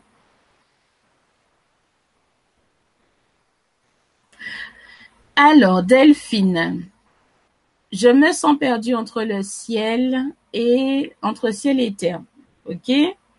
Ma petite sœur de 38 ans récidive pour la troisième fois en deux ans d'un cancer du rectum. Alors, je suis désolée pour ta pour sœur, hein, euh, Delphine. Euh, comment dirais-je? Comme j'ai dit, les maladies, euh, c'est pas seulement euh, soigner le physique. Il faut nettoyer aussi tout ce qu'il y a à nettoyer sur tous les différents plans, en clair sur l'aura. Parce que toutes ces maladies-là ont justement leurs racines dans l'aura. Donc, si on soigne pas l'aura également, automatiquement, la maladie va continuer à récidiver. Effectivement, va récidiver. Et euh, et il faut comprendre aussi qu'il y a des déclencheurs. Et ces facteurs déclencheurs, il faut les annihiler. Donc, c'est un travail à faire également que, que ta petite sœur à faire. Il faut qu'elle se soigne non seulement au niveau de son physique, mais il faut qu'elle se soigne aussi dans le dans les plans astro, surtout, pour que ça ne revienne plus du tout. La prière euh, adressée aux anges et, et aux saints est une bonne est une bonne solution pour qu'ils puissent nettoyer et purifier son aura, quelles que soient les croyances que vous avez d'ailleurs ou pas. Et toi, tu te sens perdu entre ciel et terre. Pourquoi? Parce que tu t'es pas, te sens pas incarné correctement, tu t'es pas ancré complètement? C'est qu'est-ce que c'est exactement? Alors, tu as écrit plus bas. Je n'arrive plus à tout faire cohabiter. Croyance fondamentale en l'amour et l'unicité et ce face à face avec l'amour, si tu peux m'aider. Ce face à face avec la mort. oui, c'est, c'est bien ce que j'avais compris. Tu sais, on a des périodes comme ça. Et euh, c'est en général signe qu'il faut se recentrer sur nous-mêmes afin que notre âme puisse bien s'enraciner, afin que nous soyons bien enracinés et que nous vibrons à l'unisson avec l'univers. Mais euh, comme je dis, peu importe nos croyances et ou, ou même qu'on soit athée, etc. D'ailleurs, je crois même pas que les gens soient athées en réalité, puisque ils disent qu'ils sont athées, qu'ils croient en rien, mais il y a toujours un truc qui va les titiller, qui vont leur faire penser et aller voir euh, un médium, une voyante ou une thérapeute, etc. Donc euh, voilà, je, je, je pense que euh, faut pas avoir peur. N'ayez pas peur de vous-même, n'ayez pas peur de l'inconnu, euh, de l'invisible. Parce qu'ils sont là, ils sont là, on, les voit, vous ne les voyez pas comme moi je pourrais les voir ou d'autres pourront les voir ou les ressentir, mais ils sont présents depuis la création et ils seront toujours là même quand nous ne serons pas là. Donc, euh, donc, euh, faut pas avoir peur. Au contraire, accueillez-les les bras ouverts, donnez-leur les autorisations nécessaires pour vous guider et vous accompagner. Bien au contraire. Euh, merci beaucoup. Oui, je suis scorpion, un vrai, vrai scorpion.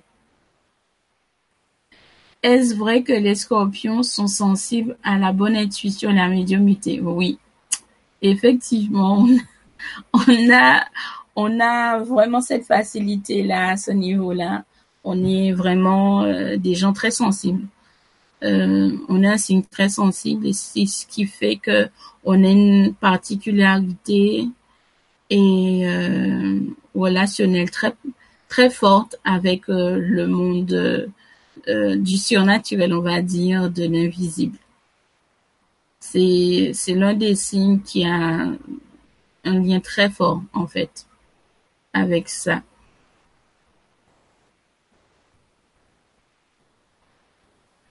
Comment savoir où se trouve l'âme de mon père décédé? En juillet 2018. À toi de poser la question. Tout simplement. Euh, lorsque tu, penses à ton père en question, la première émotion, en tout cas, la première chose qui va te venir à l'esprit va t'indiquer si oui ou non euh, il est passé de l'autre côté et où il se trouve exactement. De toute manière, vu la date, moi je te dirais, euh, en ce moment, il est sur euh, le chemin de terre qui mène à sa première étape, en fait, d'évolution, de cheminement de son âme. Et il est, euh, il est entouré. À côté de lui, il y a un monsieur en charrette, en charrette, donc euh, il est, il est en chemin. Donc ne t'inquiète pas, il est bien, il est bien sur la route. Il n'est pas en dehors de, de la route, il va pas faire, euh, il est bien en route avec d'autres personnes. Donc, euh, n'aie crainte. Mais tu peux vérifier, comme je t'ai dit, en demandant euh, à avoir un signe particulier pour savoir où il est. Toujours écoutez votre intuition, parce que votre intuition va jamais vous tromper ni vous duper. Ça veut dire que quand vous allez poser une question sur quelque chose de concret qui vous intéresse, euh, la première idée, la première chose, la première ressenti que vous allez avoir, même une odeur, sera une indication. Alors, Angélile, le lien avec nos ancêtres ne concerne que la vie présente. Non, pas du tout. Parce que il faut comprendre que quand on est une ancienne âme, on a tous les autres liens aussi hein, avec euh, nos ancêtres. Ça veut dire que dans cette vie-là, tu auras un lien avec les ancêtres de cette incarnation-là, mais non seulement avec tous les autres que tu as eu si tu as eu d'autres incarnations. C'est pour ça que notre ADN est très complexe, messieurs, dames. Lorsque vous regardez notre ADN qui forme euh, une unité euh, vraiment incroyable, et là encore je parle de médecine pour ceux qui s'y connaissent, euh, les molécules, chaque molécule de, de notre, notre ADN contient des informations de tout ce qui s'est passé dans notre vie. Pas seulement celle de présente en tant qu'incarnation, mais il y a toutes les autres incarnations qui nous suivent aussi. Hein. Donc, euh, il y a énormément. Imaginez-vous que il y a pas longtemps, euh, je crois que c'est lundi dernier, lorsque j'ai fait mon voyage astral et tout, euh, bon, j'avais déjà, vu en fait plusieurs fois cet endroit-là. J'y suis jamais allée jusqu'à d'aujourd'hui. Euh, j'arrête pas d'en parler à ma mère. Je lui dis, il faut absolument que j'y aille parce qu'il y a une force qui m'y attire, qui me dit, viens, viens, viens, viens, viens. Et en fait, je parle de la Nouvelle-Orléans, euh, un quartier très particulier qui m'attire, que je, je connaissais pas du tout, euh, qui est entre le justement entre le vieux Bayou et le vieux carré français, parce qu'il y a une part, il y a quand même euh, encore une partie française, puisque avant c'était français, si pour ceux qui ne savaient pas. Euh, donc je connais pas du tout cet endroit, mais plusieurs fois dans, dans mes rêves astrales, même dans certains rêves ou, ou certains flashs, je me voyais marcher dans cette ruelle et je connaissais du monde et je me suis dit, mais c'est pas possible, il y a un problème. je suis jamais allée là et moi, je suis quelqu'un qui note tout. Donc, j'ai toujours noté tout ce que je voyais, même les odeurs et tout. Et je suis bien évidemment allée vérifier. Je vérifie toujours. Je vérifie pour savoir la véracité des choses et tout ça. Et effectivement, la rue en question fonctionne, euh, est bien là où je l'ai vue et la maison est toujours d'actualité, même encore aujourd'hui. Et euh, en fait, c'est un, un lien avec l'une de mes anciennes, de mes anciennes vies, de très très très très loin d'ailleurs, où d'ailleurs euh, j'ai été décapitée à ce moment-là. Et euh, j'ai gardé dans mon ADN un souvenir en particulier.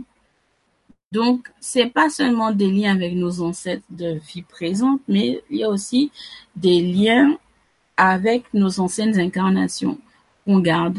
Et ce qui fait que notre ADN s'améliore et se modifie au fur et à mesure des générations d'ailleurs. Alors, Pico. Un défunt m'a averti d'un départ d'une tante ici-bas, sauf que ce fameux temps n'est pas le même. Et depuis, je me pose la question, a-t-elle eu un aussi un an est passé. Merci de ta réponse. Alors, tu, tu as la chance d'avoir été averti du départ d'une de tes tantes. Et euh, comme je dis, le temps ne tourne pas euh, à la même vitesse sur leur plan que sur le d'autre. On va dire que le temps est vraiment long, vraiment long, vraiment lent à leur niveau. Et euh, il peut se passer euh, un tas de choses à notre niveau et eux, ils sont toujours au même stade, ils sont toujours au même, au même point de départ et tout. Ils ont jamais encore bougé et tout. Donc c'est assez des fois déconcertant et c'est pour ça que je me rends compte aujourd'hui pour les raisons pour lesquelles mon grand-père euh, m'avait demandé de faire cette démarche-là pour lui, d'allumer des neuvaines pendant un an pour qu'il aille plus vite. Et tout parce qu'effectivement, lorsque je suis allée le voir euh, euh, après, en fait, on va dire, euh, après avoir fait ce qu'il m'avait demandé, effectivement, il s'était rapproché, on va dire, de son de, de, du, de la première phase et tout. Mais c'est vrai que la queue est longue, le chemin est très long. C'est c'est vraiment incroyable, mais euh, c'est vrai que c'est pas le même temps qui se qui s'écoule. Alors, bonjour Michel. Quelle méditation nous conseilles-tu pour faire le voyage astral? Moi, je dis le voyage astral, c'est chacun voir par rapport à lui. Mais j'aime bien l'exercice du voyage par rapport à la goutte d'eau. Comme j'avais expliqué la dernière fois, vous prenez une bougie, vous l'allumez. Bien évidemment, vous purifiez l'air ambiante où vous êtes pour enlever toutes les énergies néfastes, etc. Avec de la sauge et tout. Et le principe de la goutte d'eau, c'est en fait de prendre avec votre index de l'eau et de faire couler une goutte au niveau de votre front qui va ouvrir un canal. Parce que je vous l'ai peut-être pas dit, mais l'eau est un très bon conducteur pour passer de l'autre côté, que ce soit dans le monde des lumières ou dans le monde des ombres. C'est un très bon moyen, un très bon conducteur pour passer de l'autre côté. Donc, euh, une fois que vous avez fait couler en fait la goutte d'eau sur votre fond, vous vous allongez et vous vous détendez au maximum jusqu'à avoir les, des fourmillements aux extrémités de votre corps et de sentir que votre corps s'enfonce dans le sol est un premier signe de départ de votre âme. Voilà, tout simplement. Et euh, pour ceux et celles qui s'intéressent, oui, je suis déjà allée voir ce qui se passe de l'autre côté, du côté des ombres. Parce que oui, je suis très curieuse et euh, étant donné que j'ai été énormément approchée par ces êtres-là, j'ai été curieuse de savoir les raisons pour lesquelles ils s'approchaient de moi et euh, et on va dire pourquoi ils me faisaient rien entre guillemets. Voilà, on va dire pour la plupart d'entre eux, euh, voilà. Maintenant, je sais, donc euh, la porte est close maintenant.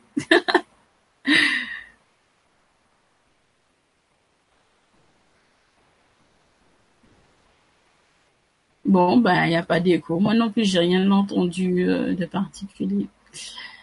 Alors, par rapport à la réincarnation, j'ai entendu que les Illuminati, oh là, mon Dieu, les pseudo-maîtres de ce monde sont capables de se réincarner dans un corps en particulier afin qu'il reste toujours. Alors, là, c'est un sujet, on va enlever les lunettes. là, c'est un sujet là qu'on va aborder qui est lourd, Séverine. Alors, les Illuminati euh, des années 1800 et quelques, 1820 à peu près, euh, on va dire c'est une secte, un dogme très particulier euh, qui font appel aux forces des ombres. Et ces gens-là, ça, utilisent tout ce qui est kabbalistique, tout ce qui est euh, rite euh, religieux, rite euh, euh, magie noire, etc. pour se maintenir au top, on va dire, tout simplement. De nombreuses sorcières, et je cite les sorcières de Salem dont leurs descendants sont encore vivants, beaucoup d'entre elles ont peur de ces gens-là.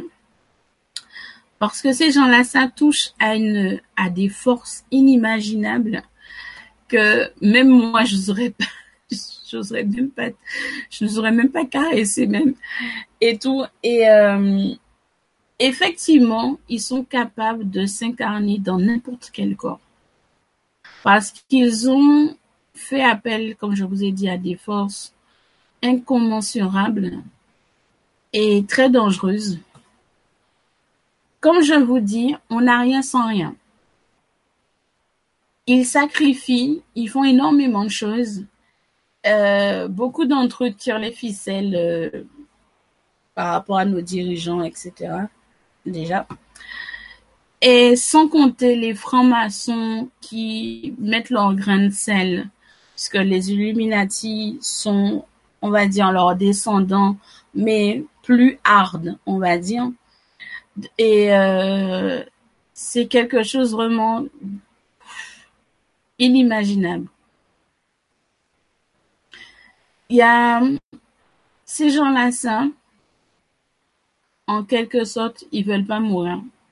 Comme une, une bonne partie des sorcières de Salem qui ne voulaient pas mourir et qui ont décidé tout simplement de faire appel à la magie de la nature et autres. Et sachez bien que quand on fait appel à la magie de la nature, puisque c'est une magie et une énergie complètement différente et à part, quand on fait appel à la magie de la nature et qu'on y combine une autre magie, euh, presque rien ne peut vous arrêter, presque rien ne peut vous arriver, et vous pouvez faire des choses incroyables et inimaginables. Et c'est ce qu'ils font.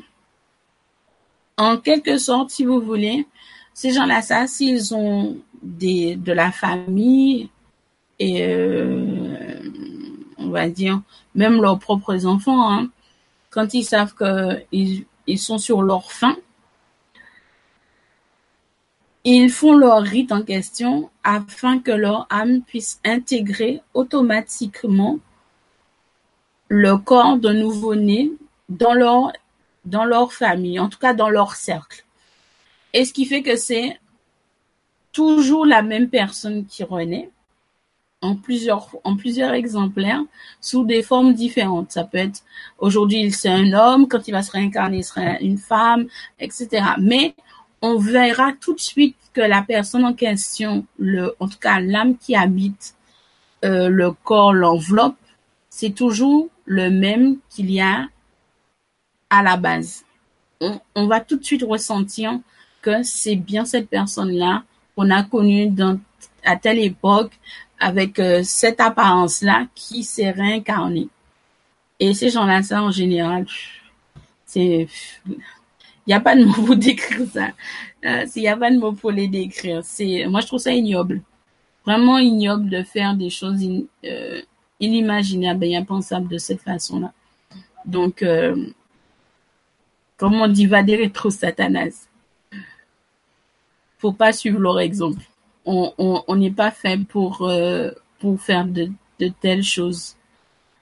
Il y a des choses auxquelles on on ne doit pas toucher. Et euh, je pense qu'un jour ou l'autre, ils, ils vont payer tôt ou tard tout ce qu'ils font. Et euh, j'aimerais bien être là. En tout cas, j'aimerais bien être là pour pour voir pour voir cela. Voilà. Donc voilà. Je pense que j'ai répondu à ta à ta question. Comment distinguer quand c'est les guides, les anges et archanges ou les défunts qui nous parlent? Alors, les guides sont sur un autre plan. Donc, euh, la communication va se faire, on va dire, euh, naturellement dans le sens où dès que tu leur donnes l'autorisation de te parler, de te guider, et que tu fais ce contact-là, si tu as la chance d'avoir la claire audience, tu vas les entendre te parler, te murmurer à l'oreille. Ensuite, tout ce qui est ange et archange, ce sont toujours des messages d'amour, euh, des, des messages de paix, c'est de la protection. Donc, ça, tu vas plus les entendre te parler euh, comme un écho, comme une sorte d'écho.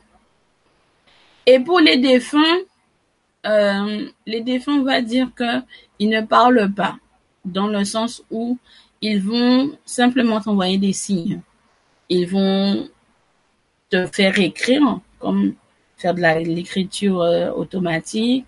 Ils vont t'envoyer des signes ou bien tu vas ressentir des frissons à certains endroits de ta, de, mais en tout cas, leur langage à eux est différent de, du guide, des anges et archanges, même de ton âme. C'est des, c'est des, des plans différents, donc c'est au niveau de la sensation hein, en elle-même que tu verras que c'est, c'est telle ou telle chose, telle ou telle chose. Moi, j'ai mis des codes couleurs. J'ai mis des codes couleurs par rapport aux fréquences. Donc, je sais automatiquement à qui je m'adresse. Donc, je dis souvent, quand vous avez établi les contacts, mettez en place un code ou en tout cas quelque chose qui va vous permettre de distinguer tout ça en fait. Alors, mon papa décédé en 2009. Je l'ai vu, je lui ai demandé de l'aide pour retrouver des objets et à chaque fois, je me dirigeais tout droit dessus les objets. Mhm. Était-ce lui ou son guide? Alors, tu as demandé de l'aide à ton père. Automatiquement, c'est ton père qui t'a guidé, puisque c'est à lui que tu as fait appel. À moins que tu aies fait appel à lui et que tu aies pensé à, quelqu'un d'autre. Mais si c'est à ton père que tu as fait appel, c'est à lui que tu as pensé, c'est lui qui t'a guidé. C'est pas c'est pas et en plus tu peux pas dire que c'est son guide puisque ton père il est il, est décédé il a plus de guide hein, c'est fini là. Donc euh, donc euh, non non. C'est c'est c'est c'est ton père puisque c'est à lui que tu as demandé de l'aide en question c'est à lui c'est lui on va dire que tu as invoqué donc c'est lui qui est venu t'aider tout simplement alors Qu'en est-il des personnes mortes de mort violente Alors, ces gens-là, ça, euh, au départ, ils sont un peu perdus. Ils vont regarder autour d'eux, vraiment euh, les regarder avec un regard hagard, comme on dit. Mais euh, très vite, ils prennent conscience que ils sont plus, ils sont plus incarnés et très vite, ils cherchent à à rejoindre euh, leur plan vibratoire et à commencer leur cheminement. C'est très très rare qu'il reste. Et il faut bien que vous sachiez une chose que je ne dis pas souvent. Euh, parfois, et je dis bien parfois, ça arrive que certaines âmes sont retenues contre leur gré par des forces euh, qui veulent se servir d'eux justement pour les emmagasiner, pour faire des choses pas très nettes, on va dire. Ça peut être euh, des gens incarnés comme vous et moi qui, qui cherchent à, à obtenir quelque chose en particulier. Donc, ils ont besoin d'une âme, donc ils vont choper une âme et la garder sous scellée jusqu'à ce qu'elles ont plus besoin d'elle. Donc, euh, je sais que c'est affreux de dire et affreux de concevoir qu'on peut enfermer une âme, mais oui, on peut enfermer une âme dans une bouteille, par exemple.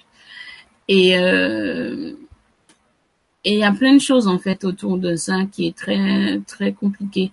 Et c'est pour ça que je dis souvent qu'il est préférable et euh, important pour vous de faire votre deuil et de de laisser vos proches partir et de faire votre maximum pour envoyer tout votre amour et votre joie de vivre, etc., afin qu'elle puisse monter euh, sur son plan au plus vite.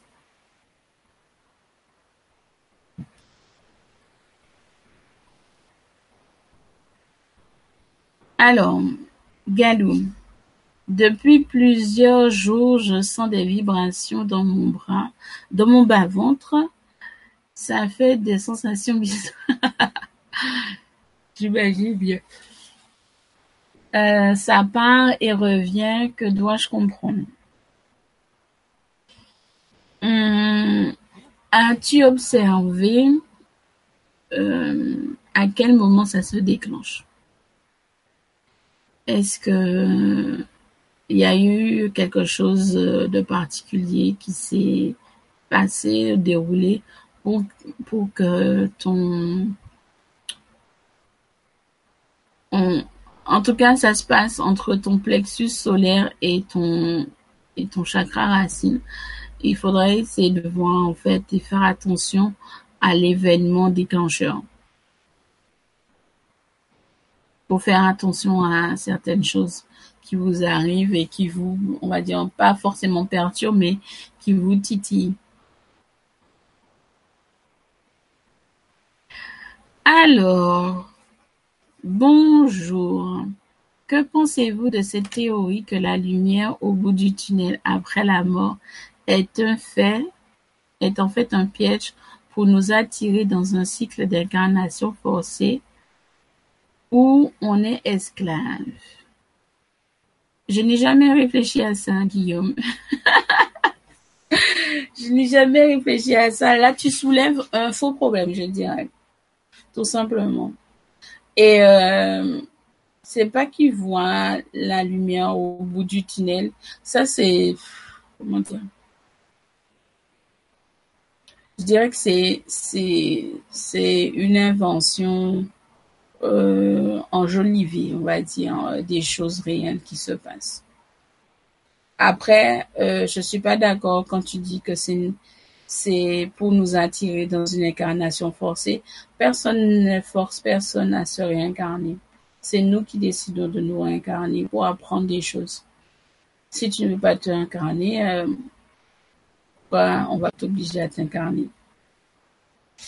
Après, il y a des exceptions. Mais euh, on n'oblige personne à se réincarner. Voilà. Donc c'est un faux problème. Il n'y a pas de souci, c'était avec plaisir. Alors, le libre arbitre est-il une illusion? On peut dire ça comme ça, Henri, que le libre arbitre est une illusion. Quand on, va dire, quand on prend conscience de cela, les choses sont deviennent différentes. En tout cas, on, on, on agit, on réagit différemment pas dans le sens où euh, tu te dis ah mais si je fais ça, euh, c'est que c'était déjà prévu donc je vais faire autre chose. Non, quelque chose que tu fais, euh, c'était déjà prévu. Non non, c'est dans le sens où une fois que tu sais que le libre arbitre est une chose assez complexe à expliquer et quelque chose d'assez, on va dire, assez théorique, assez sans importance. Voilà, on va dire, sans importance. Et que tu, tu dois simplement vivre et expérimenter. Tu, tu te poses plus cette question-là, ça. Bonsoir, euh, Titi. Euh, oui, merci, Angéline. Bonsoir, Frédéric. Alors, qui crée les nouvelles âmes Ah bah la source. C'est elle qui crée tout, hein la source, Dieu, comme vous voulez, appelez-le euh, comme vous voulez, c'est lui qui crée tout.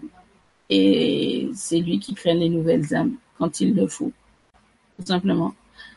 Imaginez-vous que s'il n'y avait pas de nouvelles âmes, euh, vous savez combien d'habitants nous serions aujourd'hui euh, au XXIe siècle? En tout cas, c'est sûr qu'on ne serait pas des milliards. Ça, c'est clair. ça, c'est clair. Mais c'est lui qui crée chaque chose euh, sur Terre et c'est lui qui crée également les nouvelles âmes.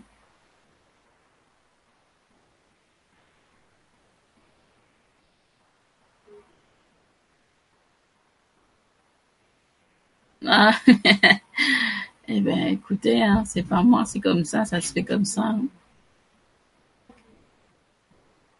Bonsoir Nathalie, qui sont pas croyants ou croyants en eux? Et ça, c'est génial. Bah. De toute façon, moi je dis, tout un chacun a une croyance puisqu'il forcément il croit à, à quelque chose. On croit tous à, à quelque chose. C'est pas forcément, euh, disons, déjà, d'ailleurs, on a cette illusion-là. Moi, je dis ça. On a l'illusion que rien n'est relié, alors que c'est faux. Tout est relié. La moindre petite suspicion que nous avons sur le fait qu'on a cru apercevoir quelque chose et puis après on est passé à autre chose, c'est qu'une petite illusion. On l'a gardé dans notre tête et forcément tôt ou tard on va revivre quelque chose qui va refaire monter à la surface la première expérience et ça va nous mener à ce que nous sommes aujourd'hui. Donc euh, voilà. Mais on a tous des croyances euh, en quelque chose.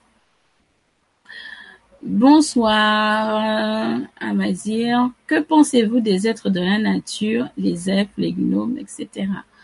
Comment rentrer avec eux en contact Allez vous promener en forêt. Ce sont des énergies et des êtres complètement différents qui sont à la portée de tous. Il suffit d'être très attentif et d'être complètement, on va dire, euh, dans l'épanouissement et la contemplation de ce qui nous entoure et vous verrez, vous les entendrez et vous les verrez forcément, hein, vous allez les ressentir. Ça, c'est quelque chose euh, euh, à laquelle on n'a pas besoin d'avoir de faculté ni quoi que ce soit. C'est ce qui est merveilleux en plus. Alors, Sylvie, lors de ma dernière méditation avec une thérapeute, elle a vu toute ma lignée m'accompagner me disant que j'étais un ange et me donner une colombe. Joli message. Ah, ça c'est clair. Un très très joli message, effectivement.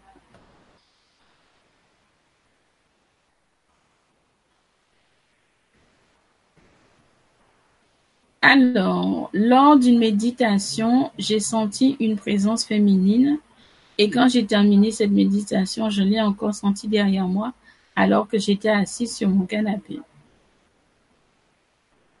Et qu'est-ce que ça t'a fait avoir comme ressenti, un sentiment de bien-être, de joie, de peur?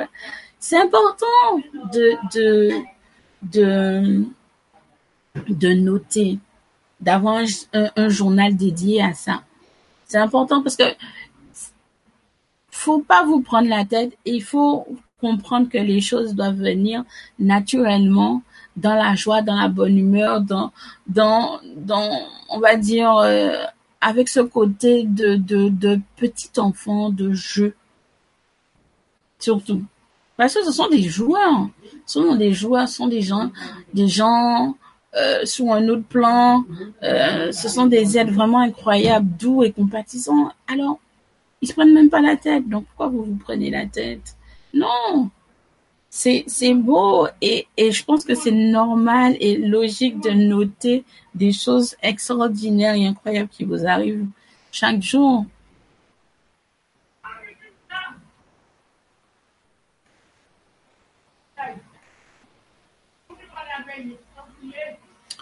Alors, Anne-Marie, bonjour. Donc, bonsoir à votre niveau, pour la plupart. Énergéticienne, les défunts viennent me donner des messages, mais certains défunts me fatiguent plus. Comment me protéger? Alors, effectivement, euh, je le dis souvent, faut savoir se protéger. Euh, les protections sont, on va dire, innées, parce qu'on a déjà nos anges gardiens qui veillent sur nous. Mais on peut demander l'aide des archanges, euh, particulièrement Michael, pour nous protéger et Raphaël pour tout ce qui est soin justement quand tu te sens plus fatigué euh, par rapport à certains défunts. Comme ça, lui, il te, il va te rebooster, il va te, te, on va dire, regonfler euh, à bloc, puisqu'il est, il est l'archange des soins. Donc, euh, il faut, demander en fait euh, toujours une protection divine. Toujours.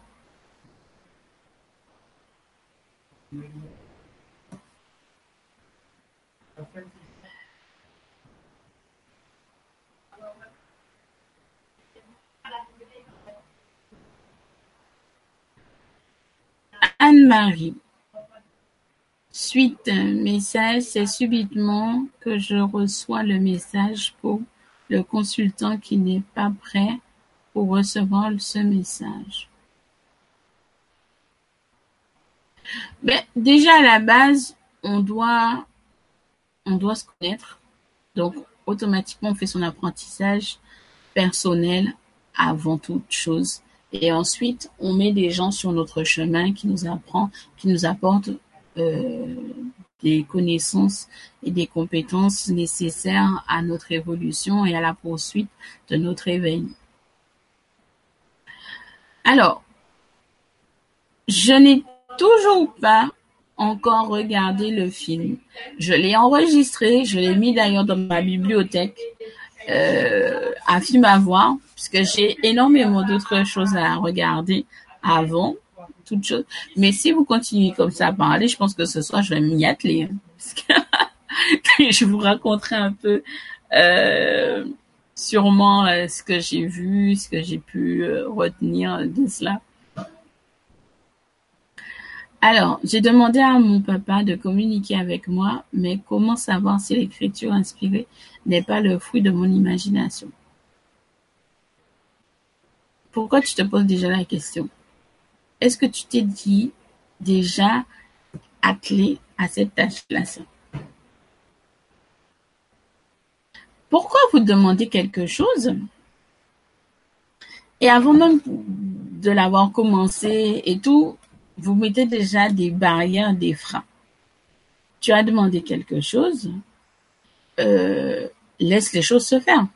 Après, faut pas oublier que n'importe qui, en tant qu'esprit, peut se faire passer pour un membre de votre famille. Donc, il y a toujours ce côté de protection et de bien vérifier que votre interlocuteur est bien la personne que vous avez demandé. Beaucoup de médiums vont vous dire de ne pas nommer la personne pour ne pas justement faire en sorte que quelqu'un d'autre puisse prendre sa place et euh, se faire passer pour lui. Et bien évidemment, sachez bien qu'ils lisent dans nos pensées. Donc, vous ne pourrez pas les leurrer aussi facilement. Donc, il faut toujours mettre en place, comme je le dis et je vous le répète, de mettre en place un réseau de communication sécurisé. Avoir un téléphone rouge comme à la Maison Blanche. Voilà. Comme ça, vous êtes sûr que vous n'allez pas vous faire parasiter par euh, d'autres d'autres défunts, d'autres euh, esprits, etc. Quand on meurt, on n'est pas seul pour faire le chemin. Alors non, vous n'êtes pas seul. Il y en a plein d'autres sur la route. Les âmes viennent nous chercher pour nous montrer le chemin. Alors, euh, oui et non, dans le sens où en fait, lorsqu'on décède, on voit les personnes qui nous attendent au bout du chemin, en fait. Mais la transaction, euh, on va dire, on va appeler ça une transaction, parce que, bon, la transaction, c'est que euh, tu dois passer sur ton plan déjà vibratoire pour la première phase. Et au bout d'un mois, un mois et demi, comme j'ai dit, selon les personnes, ça varie. Selon les personnes, ça va même le lendemain ou le surlendemain, ça dépend. Vous allez en, entrer sur ce chemin, sur le chemin de terre, parce que moi je le vois comme ça, c'est un chemin de terre entre deux. C'est comme si vous avez vu euh, les canyons qui est aux États-Unis. Donc ça ressemble à ça. Et il y a un chemin. Et vous passez tout cela. Voilà, c'est ça. Et bien évidemment, une fois que vous aurez atteint les différents stades, fait tout le cheminement, vous aurez fait tout ce que vous avez à faire, vous allez arriver dans une plaine fleurie. Et dans cette plaine, un contrebas, il y a une porte. Et les gens de votre famille vont venir vous récupérer. Voilà, pour vous emmener à l'endroit où ils habitent, où vous êtes tous en fait réunis.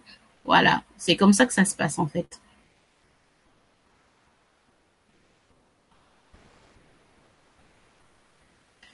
Alors,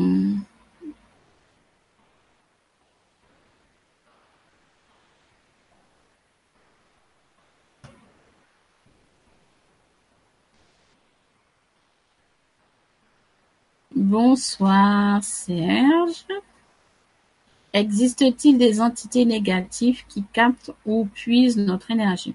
Oui, c'est ce que je disais un petit peu plus plus, tôt en fait dans la vibra. Il y a il y en a qui nous vampirisent. C'est pour ça que des fois on a cette sensation d'être fatigué subitement et à force de nous vampiriser, euh, beaucoup d'entre nous tombent malades, voire en mourant de fatigue, d'épuisement, on va dire. Comment s'en débarrasser? Un gros nettoyage. Un gros, gros nettoyage doit se faire et surtout demandez des protections de vos anges et des archanges. Ne laissez pas votre aura, vos, vos énergies en divagation euh, comme un phare qui appelle aux, à ces gens-là, ça, ces esprits, ces âmes, de venir vous vampiriser. Donc un gros nettoyage s'impose. En général, moi je dis, euh, moi je suis très ouverte et ésotérique. Ça fait partie de mon sang, ça coule dans mes veines. Euh, moi quand je veux me nettoyer, me purifier, moi j'embarque toute ma famille là-dedans, sans exception. Il n'y a pas de ah non, moi je crois pas, je fais pas. Non, non, moi je rentre pas dans ces histoires. Euh, si je prépare un bain, tout le monde doit y passer. Ça c'est clair. Parce que tu peux pas te nettoyer toi et te purifier alors que d'autres dans la maison sont pas propres, ont toujours des trucs sur eux. Non, non, moi ça marche pas sur moi. Moi, quand je prépare un bain, c'est tout le monde y passe. Donc du coup, euh, moi je conseille toujours des bains floral. Tout ce qui est herbes médicinales sont très bons. Et bien évidemment, faut aussi purifier, nettoyer, protéger vos, vos demeures, vos endroits où vous allez travailler, vos voitures, etc. Ça a l'air dingue ce que je dis là, mais c'est des choses qui existent, qui ont toujours existé et qui existeront toujours jusqu'à la fin des temps. Donc, un bon bain floral, de l'hibiscus, de la lavande, de la menthe poivrée, de la sauge, de la cannelle, des clous de girofle, du sel. Et je parle pas du sel fin qu'on met à table, du gros sel. Vous mettez tout ça dans une grosse bassine ou cocotte, peu importe ce que vous faites. Vous mettez ça à infuser pendant 24 heures à la lueur de la lune et ensuite, vous allez vous laver, vous purifier et vous nettoyer vos maisons. Et surtout, n'oubliez pas de mettre un peu de gros sel dans chaque petit coin de chez vous pour pouvoir empêcher justement certaines choses néfastes rentrer, pénétrer dans vos demeures, s'il vous plaît. Parce que c'est pas agréable, croyez-moi, de se faire euh, vampiriser et de se sentir subitement carrément euh, alors qu'on on est sûr qu'on est bien reposé, on n'a rien fait de spécial pour nous sentir de cette. Donc, attention, protégez-vous. Demandez toujours une protection pour vous, vos familles, vos amis. Toujours, toujours. Ne soyez pas égoïste, surtout. Voilà. Partagez. Alors, l'âme se réincarne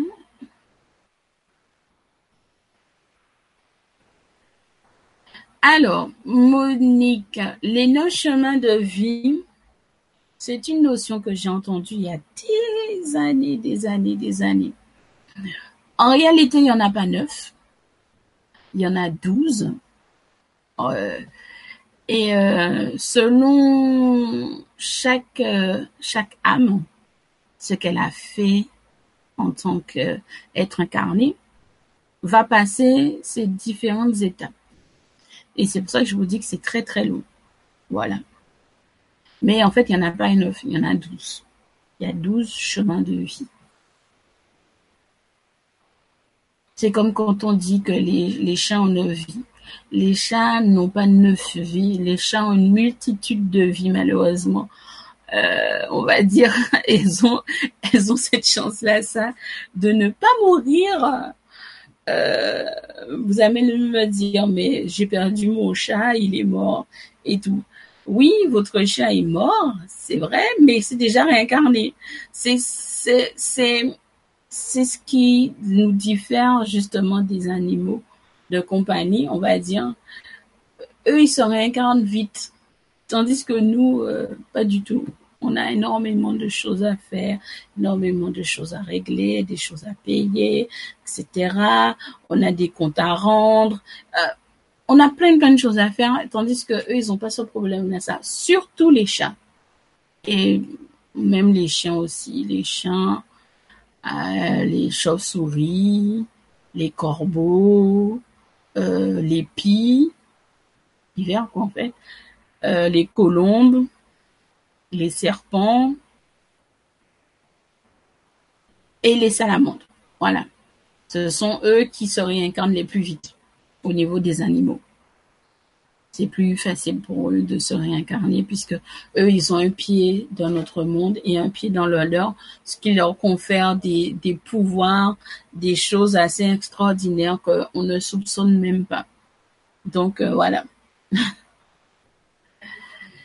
Alors, Stéphane, je voudrais vous demander si quelqu'un décédait dans notre famille, grand-mère ou père. Hein. Alors, attends.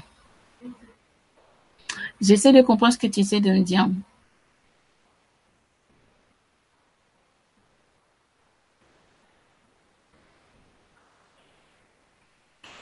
Alors, c'est pas son âme, c'est pas l'âme de la personne qu'on pleure. On pleure la personne physique. Et une fois qu'on a fini, euh, on va dire, on a pris conscience que euh, la personne en question qui est allongée devant nous n'est pas euh, le membre de notre famille qui a disparu, on arrête de pleurer. Et on pense à autre chose. On se dit, on se dit ah mais elle est bien là où elle est puisqu'elle elle a elle a rejoint des membres de notre famille qui a déjà disparu donc elle n'est pas toute seule. Donc on commence à faire notre notre deuil tout simplement. Mais on pleure pas l'âme hein. on pleure le corps physique puisque c'est le corps physique qu'on a connu. On n'a pas connu l'âme. On a connu le corps physique de la de la personne en question. Et une fois qu'on a pris conscience que cette personne là en fait euh, elle n'est pas, c'est pas, c'est pas la personne qu'on qu'on a connue euh, on a ce, en tout cas, on a tout de suite ce sentiment et on pense à autre chose. Nos pensées sont tournées vers autre chose de plus joyeux, de plus paisible et euh, et c'est c'est comme ça qu'on appelle euh, ce cheminement qu'on commence à faire notre deuil.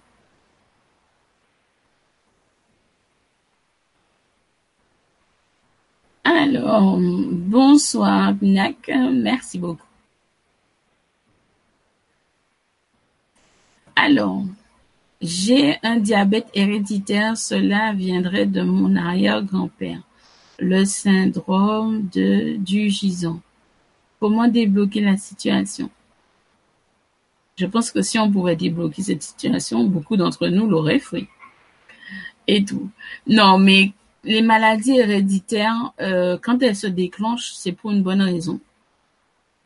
Ne regardez pas vos maladies, euh, quelles qu'elles soient, comme un fardeau, comme quelque chose, euh, on va dire, vous allez vous dire que vous n'avez pas mérité, etc. Moi, je suis, on va dire, dans l'optique que rien n'arrive sans raison. Si ça s'est déclenché, c'est pour une raison. Vous n'avez pas demandé à être malade, vous n'avez pas demandé à avoir un cancer, vous n'avez pas demandé à avoir la leucémie, vous n'avez pas demandé à être euh, hermaphrodite, etc. Donc, si ça s'est déclenché, c'est pour une bonne raison. C'est à vous aujourd'hui de vous détacher de tout cela et de voir ce que ça vous apporte. Vous allez me dire, mais qu'est-ce que ça va nous apporter, une maladie, etc. Je me dis, il s'apporte forcément quelque chose de différent. je crois que les choses qui nous concernent en tant qu'être humain sur notre plan, comme c'est sur notre plan, on a du mal à voir ce qui nous apporte de bien dans tout le malheur, dans toute la discorde et tout. Mais en réalité, il y a toujours quelque chose de bon en tirer. Donc voilà. Après, bien évidemment, tu peux, tu peux te tourner euh, euh, sur les symptomatiques justement en lien, euh, les maladies qu'on a sont en lien avec la spiritualité. pour quelles raisons Tu peux essayer de voir en fait les raisons qui ont fait que tu, tu as eu cette maladie-là, ça s'est déclenché. Mais moi, je suis d'avis, je n'ai pas cherché. Je ne cherche, je ne cherche pas, euh, à moins que vraiment ça nous pose vraiment un problème grave, on va dire. Sinon, euh, ça sert à rien de chercher. Faut pas, faut pas se tourmenter en fait pour des choses, euh, je dirais futiles. J'en ai connu des gens qui ont, qui ont, dont, on va dire, les médecins n'avaient plus d'espoir parce qu'ils étaient en phase terminale. Et euh, aujourd'hui, quand je les regarde, quand ils viennent me voir de temps en temps, on rigole, on déjeune ensemble et on dîne, euh, même des, fois et tout. Je me dis, waouh, c'est c'est vraiment quelque chose, euh, c'est vraiment quelque chose de se dire que une fois qu'on qu'on ne se prend plus la tête, qu'on ne réfléchit plus au pourquoi du comment ça nous est arrivé, pourquoi c'est c'est tombé sur nous et que on se focalise uniquement sur l'instant présent, sur notre vie qu'il nous reste parce qu'on a cette idée que on va mourir, il nous reste très peu de temps et qu'au final quand on retourne chez le médecin et qu'il nous dit que on est totalement guéri, qu'on n'a rien, J'appelle ça plus qu'un miracle. Donc moi je dis, ne, focalisez pas votre esprit et votre aide sur, sur ce type de choses qui vont vous rendre triste et malheureux. Focalisez-vous que sur les choses présentes et vivez tout simplement votre vie.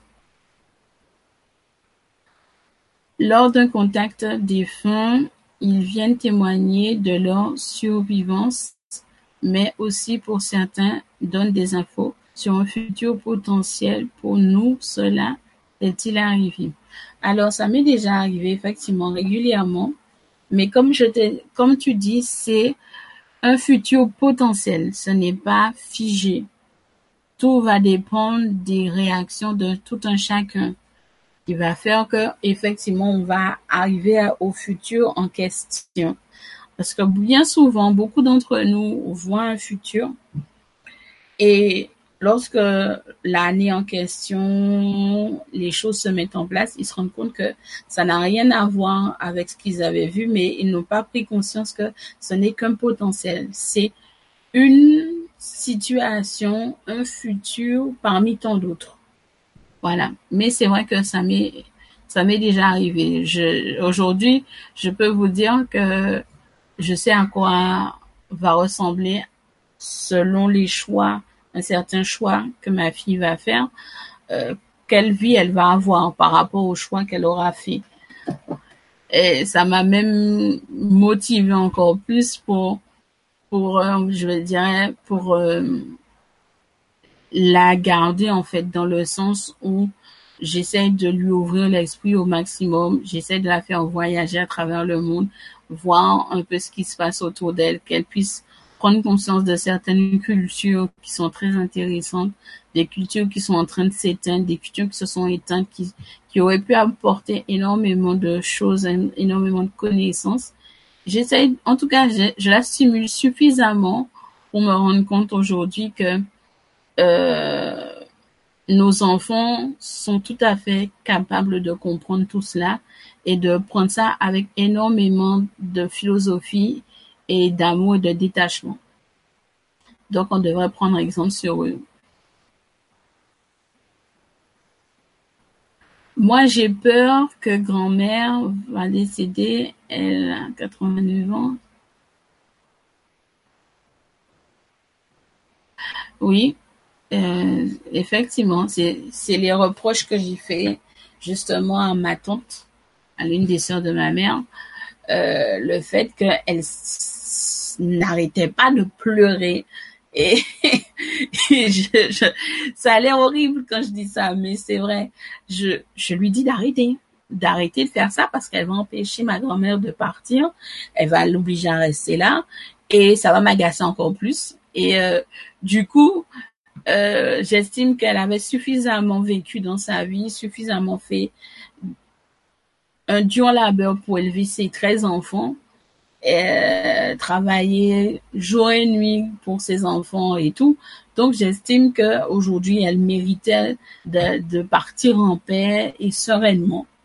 Donc, je lui disais d'arrêter de pleurer, d'arrêter de pleurer, au contraire, d'être soulagée qu'elle ne souffre plus et qu'elle puisse enfin retrouver son mari qu'elle n'avait pas vu depuis des années. Donc, voilà. Donc, oui, c'est tout à fait normal. C'est normal de pleurer sur le coup. C'est normal. Mais euh, il faut se dire que ils sont pas seuls et que eux aussi sont contents quelque part de retrouver des membres de leur famille qu'ils n'ont pas vus depuis longtemps.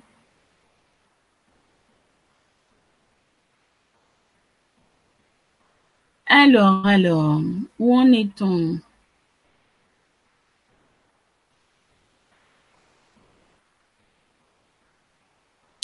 Beaucoup de questions, beaucoup de questions, il faut pas qu'on se perde.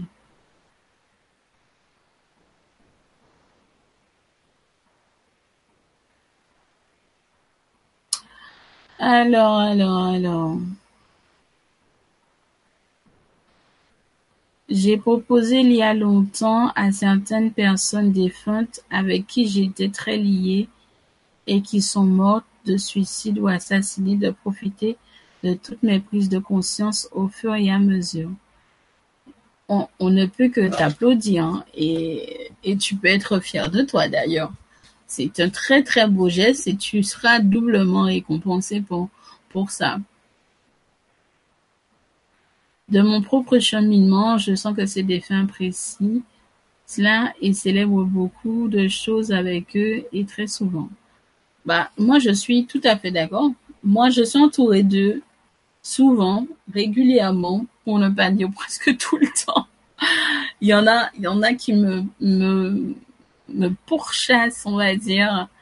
Euh, c'est pour ça que j'évite certains endroits comme les hôpitaux, les cliniques, les maisons de retraite et tout, parce que euh, moi qui ai travaillé énormément justement dans ce corps de métier, euh, je peux vous dire que c'était difficile pour moi de faire semblant de ne pas les voir, de ne pas les entendre, surtout avec les collègues à côté. Donc je vous dis pas le folklore que ça avait.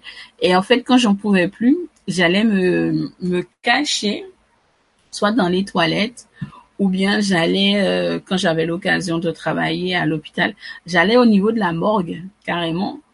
Et euh, sur mon temps de déjeuner, j'apportais mon déjeuner et je m'asseyais en fait sur euh, l'une des chaises du légiste je me mettais à discuter comme ça avec eux pendant mon temps de travail et compagnie.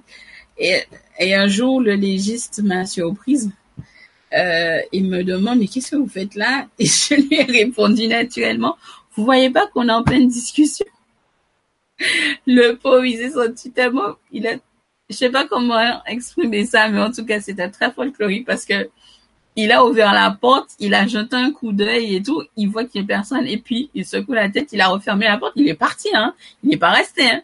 Et euh, moi ça m'a fait rien. Et une fois que ma pause ma pause s'est terminée, je suis repartie, je l'ai trouvé dans le couloir en train d'attendre et je lui dis, ben, ça y est, on a fini, vous pouvez y aller.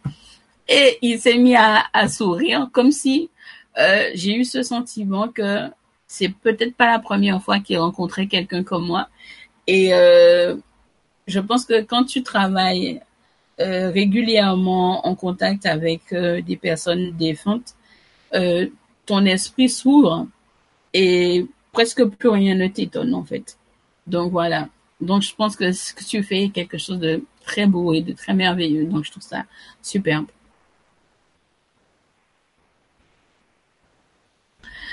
Bonsoir, soleil, lumière. Comment peut-on savoir si une âme s'est réincarnée? Tu peux pas. Tu ne peux pas. C'est impossible de, de savoir si une âme s'est incarnée. Si elle-même, elle veut savoir si elle a été, elle a été, qui elle a été avant, c'est possible. Mais de toi-même euh, chercher à savoir si une âme particulier s'est incarnée, c'est pas possible. C'est absolument impossible. Encore, tu m'aurais dit, tu aurais rencontré quelqu'un euh, au coin de la rue ou en faisant tes courses, etc., où vous êtes bousculé ou je sais pas, où t'as adressé la parole et tu as eu la sensation de la connaître depuis toujours, je peux te dire oui, ça peut être quelqu'un que tu as connu effectivement et qui s'est réincarné. Mais euh, toi-même dire euh, chercher si telle ou telle personne s'est réincarnée, tu peux pas savoir. Tu peux pas. Alors, est-ce que les esprits sont apaisés? Je vais me taire et repartir juste dire bonjour avec courage et fierté et compassion et sacrifice. Bonjour à toute votre famille et aussi pour Clumis. Alors, les esprits sont apaisés quand nous nous sommes apaisés. Tout simplement. Et c'est pour ça qu'il est nécessaire de prier pour eux. Et non seulement pour la prière va avoir un double effet, il va avoir un effet d'apaisement pour eux et de boost, mais nous-mêmes ça va nous apaiser parce que on sait que l'action qu'on est en train de faire, c'est justement pour permettre qu'ils trouvent la paix. Donc voilà. Je ne sens pas que je dois leur foutre la paix. Mais, c'est-à-dire, je n'ai pas compris. Grand merci pour toutes tes réponses. J'espère que nos questions, parfois négatives, ne te rendent pas mal. Non, ça, va, je vais très bien. Merci de ton inquiéter. En plus, aujourd'hui, c'est ton jour. Mon jour, non, tous les jours, c'est mon jour. Pour moi, tous les jours, c'est mon jour. Il n'y a pas... Aujourd'hui, c'est particulier dans le sens parce que je suis effectivement née à cette date-là, mais euh, dans cette incarnation-là, mais pour moi, tous les jours, euh, c'est un jour de fête pour moi.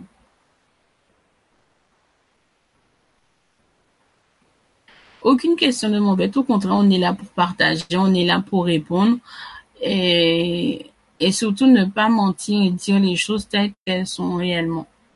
Voilà.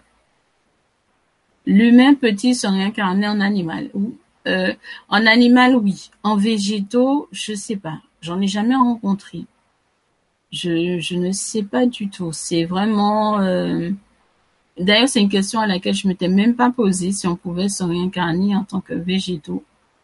Mais je sais qu'en animal, oui. Mais en végétaux, je sais pas. Pas du tout. Absolument pas. C'est tu. D'ailleurs, c'est c'est tu soulèves un point très intéressant que je devrais soumettre justement à à mes guides, savoir si effectivement euh, on peut s'incarner euh, en tant que végétaux. D'après ce qu'ils disent, pas n'importe quel végétaux. Hein. Euh, c'est pas dire euh, s'incarner dans dans un végétal comme les herbes qui poussent dans ton jardin ou n'importe c'est pas n'importe quel végétaux.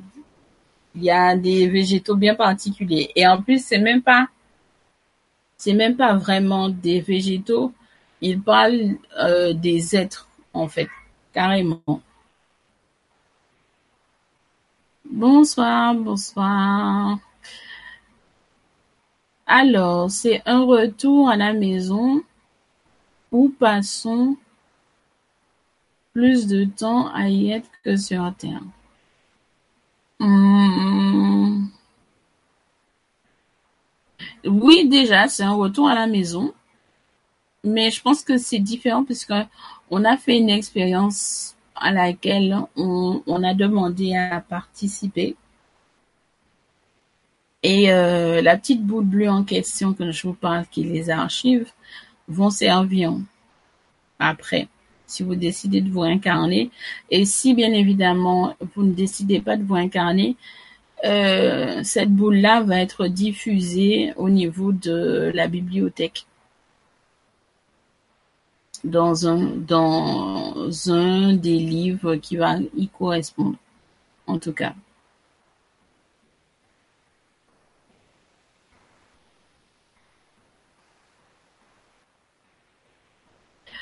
Alors, Brigitte, depuis 44 ans, comme compagnon, tu as des cochons d'Inde.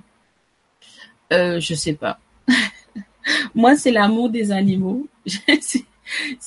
moi, mon grand rêve à moi, personnellement, c'est d'avoir au minimum 3000 mètres carrés pour pouvoir avoir les animaux, pour avoir des animaux et bien évidemment euh, la chance de pouvoir accueillir des gens des gens qui sont justement en quête de plénitude, euh, ça serait un endroit pour eux qui pourraient justement euh, rencontrer d'autres personnes dans dans les mêmes recherches qu'eux.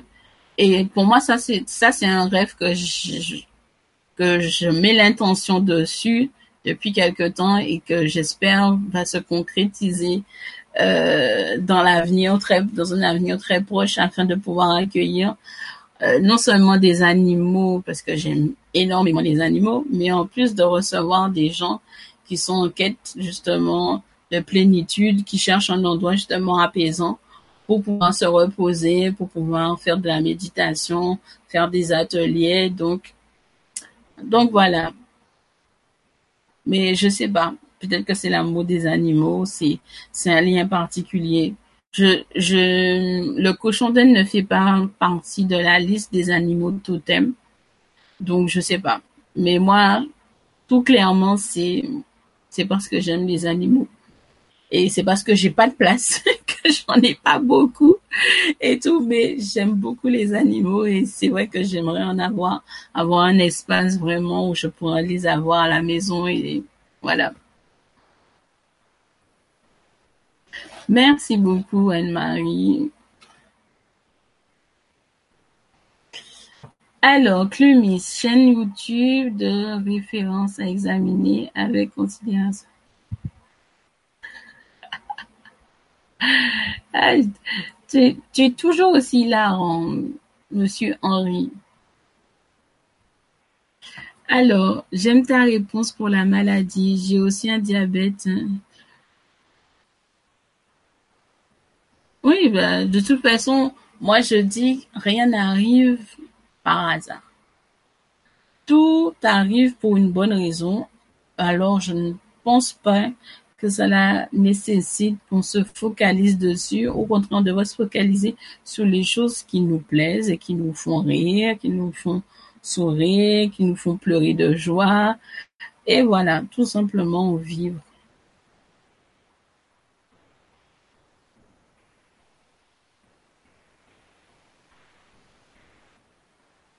Alors, continue un petit peu.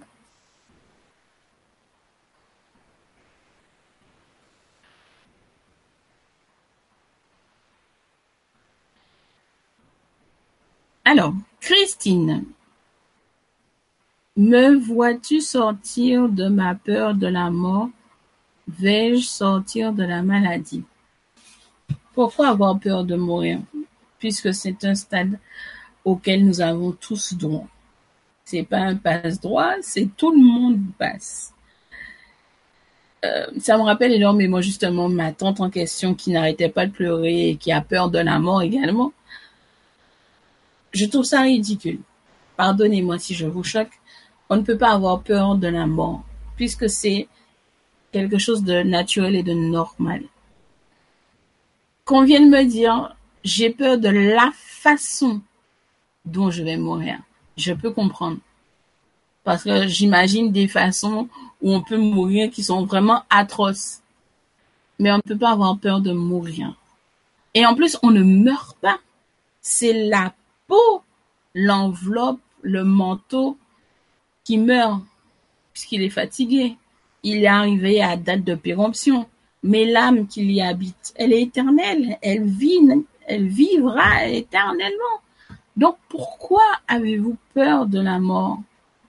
Puisque vous ne mourrez même pas en fait en réalité. C'est juste euh, votre manteau de chair qui meurt, puisqu'elle ne peut plus tenir le coup. Mais euh, vous-même en, réalité, vous mourrez pas.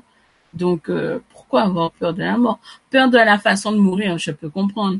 J'ai pas envie de mourir brûlé, ni écrasé par une grue, ni quoi, ni mourir noyé, ni étouffé. Ça c'est normal. Mais on peut pas avoir peur de la mort, puisque au final on ne meurt pas on va peut-être la souffrance, bien évidemment. Euh, voilà, je conseille à personne, voilà. Mais moi-même, je, ne sais pas si je suis pas douillette, mais c'est vrai que il y a certaines choses où je me dis est-ce que je serais capable de tenir bon?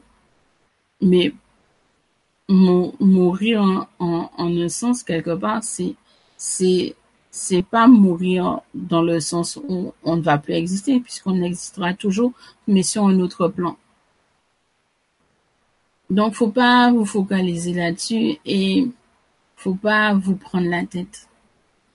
Plus vous allez imaginer toutes ces choses, vous allez penser au fait que vous allez avoir mal, vous allez avoir ces douleurs-là. N'y pensez pas. Vous le, vous êtes déjà dedans, vous le vivez vous êtes déjà en train de vivre justement cette douleur-là parce que vous êtes dans une maladie dite incurable. Ne vous focalisez pas sur ça. Il y a des techniques de respiration, il y a des exercices, il y a des choses que vous pouvez faire pour atténuer, diminuer cette souffrance-là, ça, physique. Parce qu'elle n'est que physique, en réalité, cette souffrance-là. Le temps que ce corps, ce manteau lâche et que votre âme puisse partir, c'est très difficile, je peux le comprendre. Mais ne vous focalisez pas là-dessus. Au contraire, essayez de faire en sorte de profiter au maximum des derniers moments que vous avez avec les gens que, qui vous entourent. Essayez de faire des choses qui puissent vous soulager physiquement des douleurs. Je sais que ce que je suis en train de dire paraît effroyable et horrible, mais c'est la stricte vérité. Moins vous allez vous focaliser sur la douleur et sur tout ce qui s'ensuit, perte de cheveux, peut-être perte de mémoire, perte d'audition, il y a plein de trucs. Ne vous focalisez pas là-dessus. Pensez à autre chose, focalisez-vous sur autre chose, essayez de sortir ou bien si vous ne pouvez plus sortir, essayez de faire du monde venir vous voir. Mais en tout cas, changez-vous les idées. C'est important. Ne vous laissez pas envahir par ça.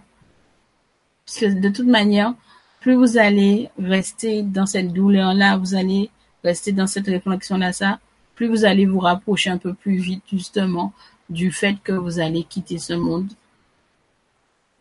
Donc, profitez et pensez à autre chose. Mais les exercices, comme je vous ai dit, qui sont essentiels euh, pour atténuer les, douleurs sont, sont intéressantes. Si vous êtes dans une, dans une longue maladie, qu'il y a des douleurs chroniques, etc., essayez de vous renseigner, c'est, ça va vous faire du bien. J'en ai pratiqué euh, au, à l'avant-dernier travail dans lequel j'étais euh, sur des patients qui sont qui étaient en phase terminale et ça leur faisait vraiment du bien. Ça se voyait sur leur visage, ils étaient vraiment détendus et ça en vaut la peine. Alors, Émeraude, bonjour. Est-il possible qu'un défunt peut intégrer un autre corps qui ait fait un voyage astral? Euh, j'ai pas compris. Dans le sens où tu dis que euh, le défunt intègre le corps de, de quelqu'un qui est en plein voyage astral, c'est ça? Parce que si c'est ça, oui, euh, ça peut arriver. Ça peut tout à fait arriver qu'un qu'un qu'un esprit errant euh, intègre le corps de quelqu'un qui fait un voyage astral, s'il n'est pas protégé, bien évidemment. Mais en tout cas, oui. En plus, faut faut savoir que moi, je suis assez spécial comme comme personnage. Hein. Je me considère comme un personnage assez spécial parce que il y a deux périodes qui m'attirent le plus. C'est la période de la Toussaint, qui a toujours été une, de mes périodes très, très charnières où j'aime beaucoup. Je ne saurais pas comment vous expliquer, mais cet amas, ce flux d'énergie que je ressens à chacune de ces périodes-là qui m'envahit, ça m'enthousiasme toujours. Et la période où Noël arrive, alors là, c'est vraiment quelque chose de, folklorique parce que je suis une vraie pile ambulante et euh, je tiens pas en place. Et ça, ça a toujours été depuis toute petite. Euh, pourquoi je réagis comme ça? J'en sais rien et je cherche même pas à le savoir. Tout ce que je sais, c'est que c'est toujours vers la fin de l'année que je me sens vraiment euh, rechargée à bloc. Et euh, ce qui fait que quand l'année suivante arrive, euh, ça y est, je suis je suis dans la mouvance, je suis, euh, on m'arrête pas, je bouge, je gesticule dans tous les sens. Et je pense que sans le, je pense que sans le savoir, c'est ma période où euh, effectivement je recharge mes batteries.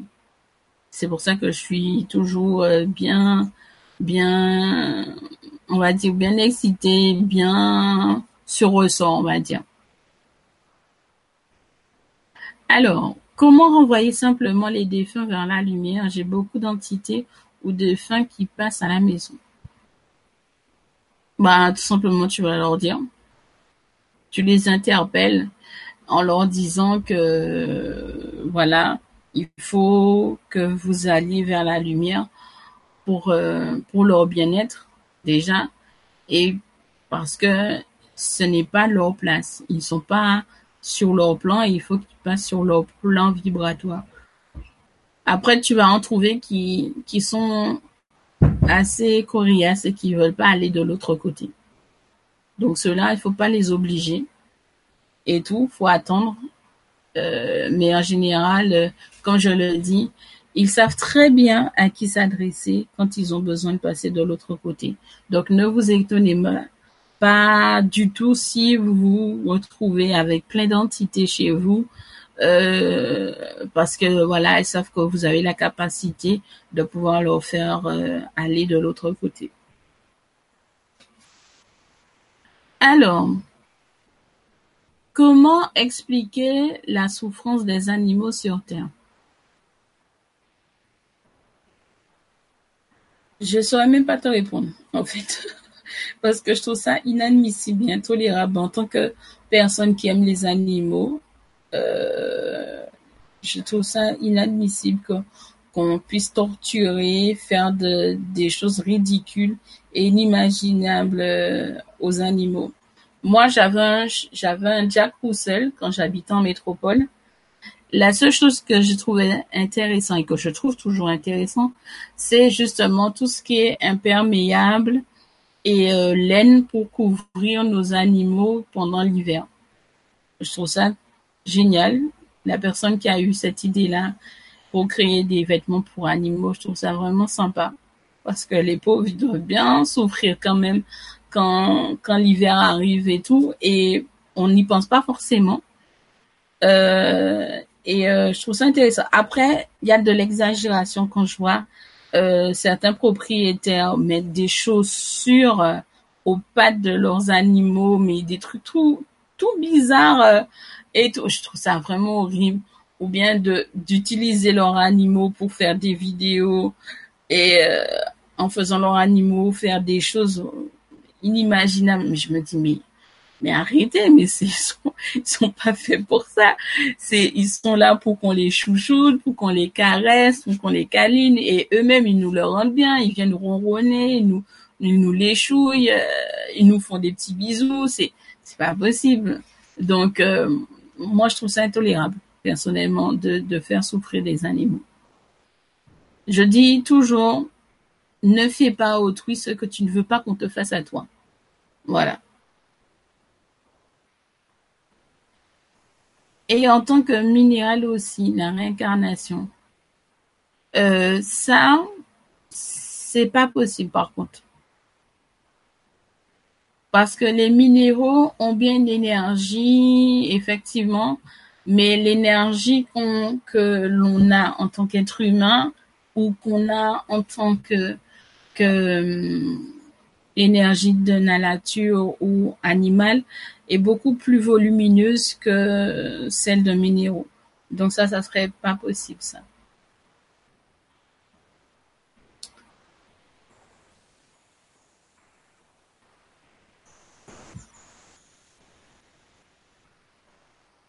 Ben oui, de toute façon, je positive là-dessus. Je, je, je, je compte bien faire euh, euh, la réalisation, la création de ce de ce projet très bientôt, d'ici deux ans peut-être, euh, et euh, pouvoir tous vous inviter d'ailleurs une fois que tout sera mis en place, parce que je pense que c'est c'est quelque chose que je dois faire et euh, qui sera très intéressant et très important pour nous tous d'avoir un endroit, euh, sachant qu'une fois qu'on y pénètre, on sent bien l'énergie d'apaisement et de paix. Euh, ça serait pas mal ça. Alors, encore quelques questions avant de quitter le direct, puisqu'il est déjà presque 20 heures. Alors, J'ai dit à la chienne de ma fille d'aller vers la lumière rejoindre ses copains, de ne pas s'inquiéter pour ses maîtres, et le lendemain, j'avais des petites bulles qui formaient un cœur dans mon c'est un sacré signe, ça. C'est très joli en plus. C'est super en plus. C'est, il y a rien à dire. Elle a bien reçu le message. Alors, mon chat est incroyable et a une personnalité spéciale. Il me surveille sans cesse, me suit partout. Qui est dans cette incarnation? Bonne question. Il faudrait que tu prennes le temps de plonger ton regard dans ton dans ton chat pour savoir euh, euh, à qui tu as affaire parce que euh, nos regards c'est c'est un miroir et si tu te concentres bien, je pense que tu peux apercevoir euh, l'incarnation euh, en question. Si l'humain s'incarne en animal et souffre, ça veut dire aussi que c'est des réparations de ses fautes de la vie précédente. C'est une très bonne question que tu soulèves. Euh, en réalité, c'est pas, on peut pas concevoir les choses de cette manière-là. Toutes, euh, il faut comprendre que toutes nos fautes, euh, en tant qu'être humain sur Terre, on les, on les paye, on nous juge et on les paye. Mais il y a tout ce que nos âmes également ont fait ou n'ont pas fait correctement. Et une fois qu'on décède, le cheminement qu'on fait justement sert justement à expier tout ça. Euh, après, euh, les gens qui font souffrir les animaux, en toute logique, hein, la seule chose qui me vient à l'esprit, c'est de la perversité et de la méchanceté pure et simple. Euh, je ne peux pas concevoir qu'un être humain ne peut pas prendre conscience que l'animal est un être fait de chair et de sentiments au même titre que nous. Si tu blesses un animal, il va s'en souvenir et quand il te reverra, il aura une réaction défensive. Donc je trouve ça inhumain, la maltraitance des animaux. Voilà. Alors, ah oui, vous parlez du film. Oh là là, vous allez vraiment me faire aller. Il faut vraiment que j'aille regarder ce film parce que vous avez, l'air d'être tous, d'être très enthousiastes de regarder ça. Il faut vraiment que je retourne aller regarder ça. Alors, sur ce, je vous dis merci pour votre présence. Hein. Merci pour les questions qui étaient très intéressantes d'ailleurs. Et j'espère que vous avez appris certaines choses euh, que vous ne connaissiez pas et renforcer les connaissances que vous aviez déjà justement sur le monde des défunts. Je vais vous laisser aller dîner. Moi, je vais déjeuner. Et bonne fin de soirée à vous. Et à très bientôt.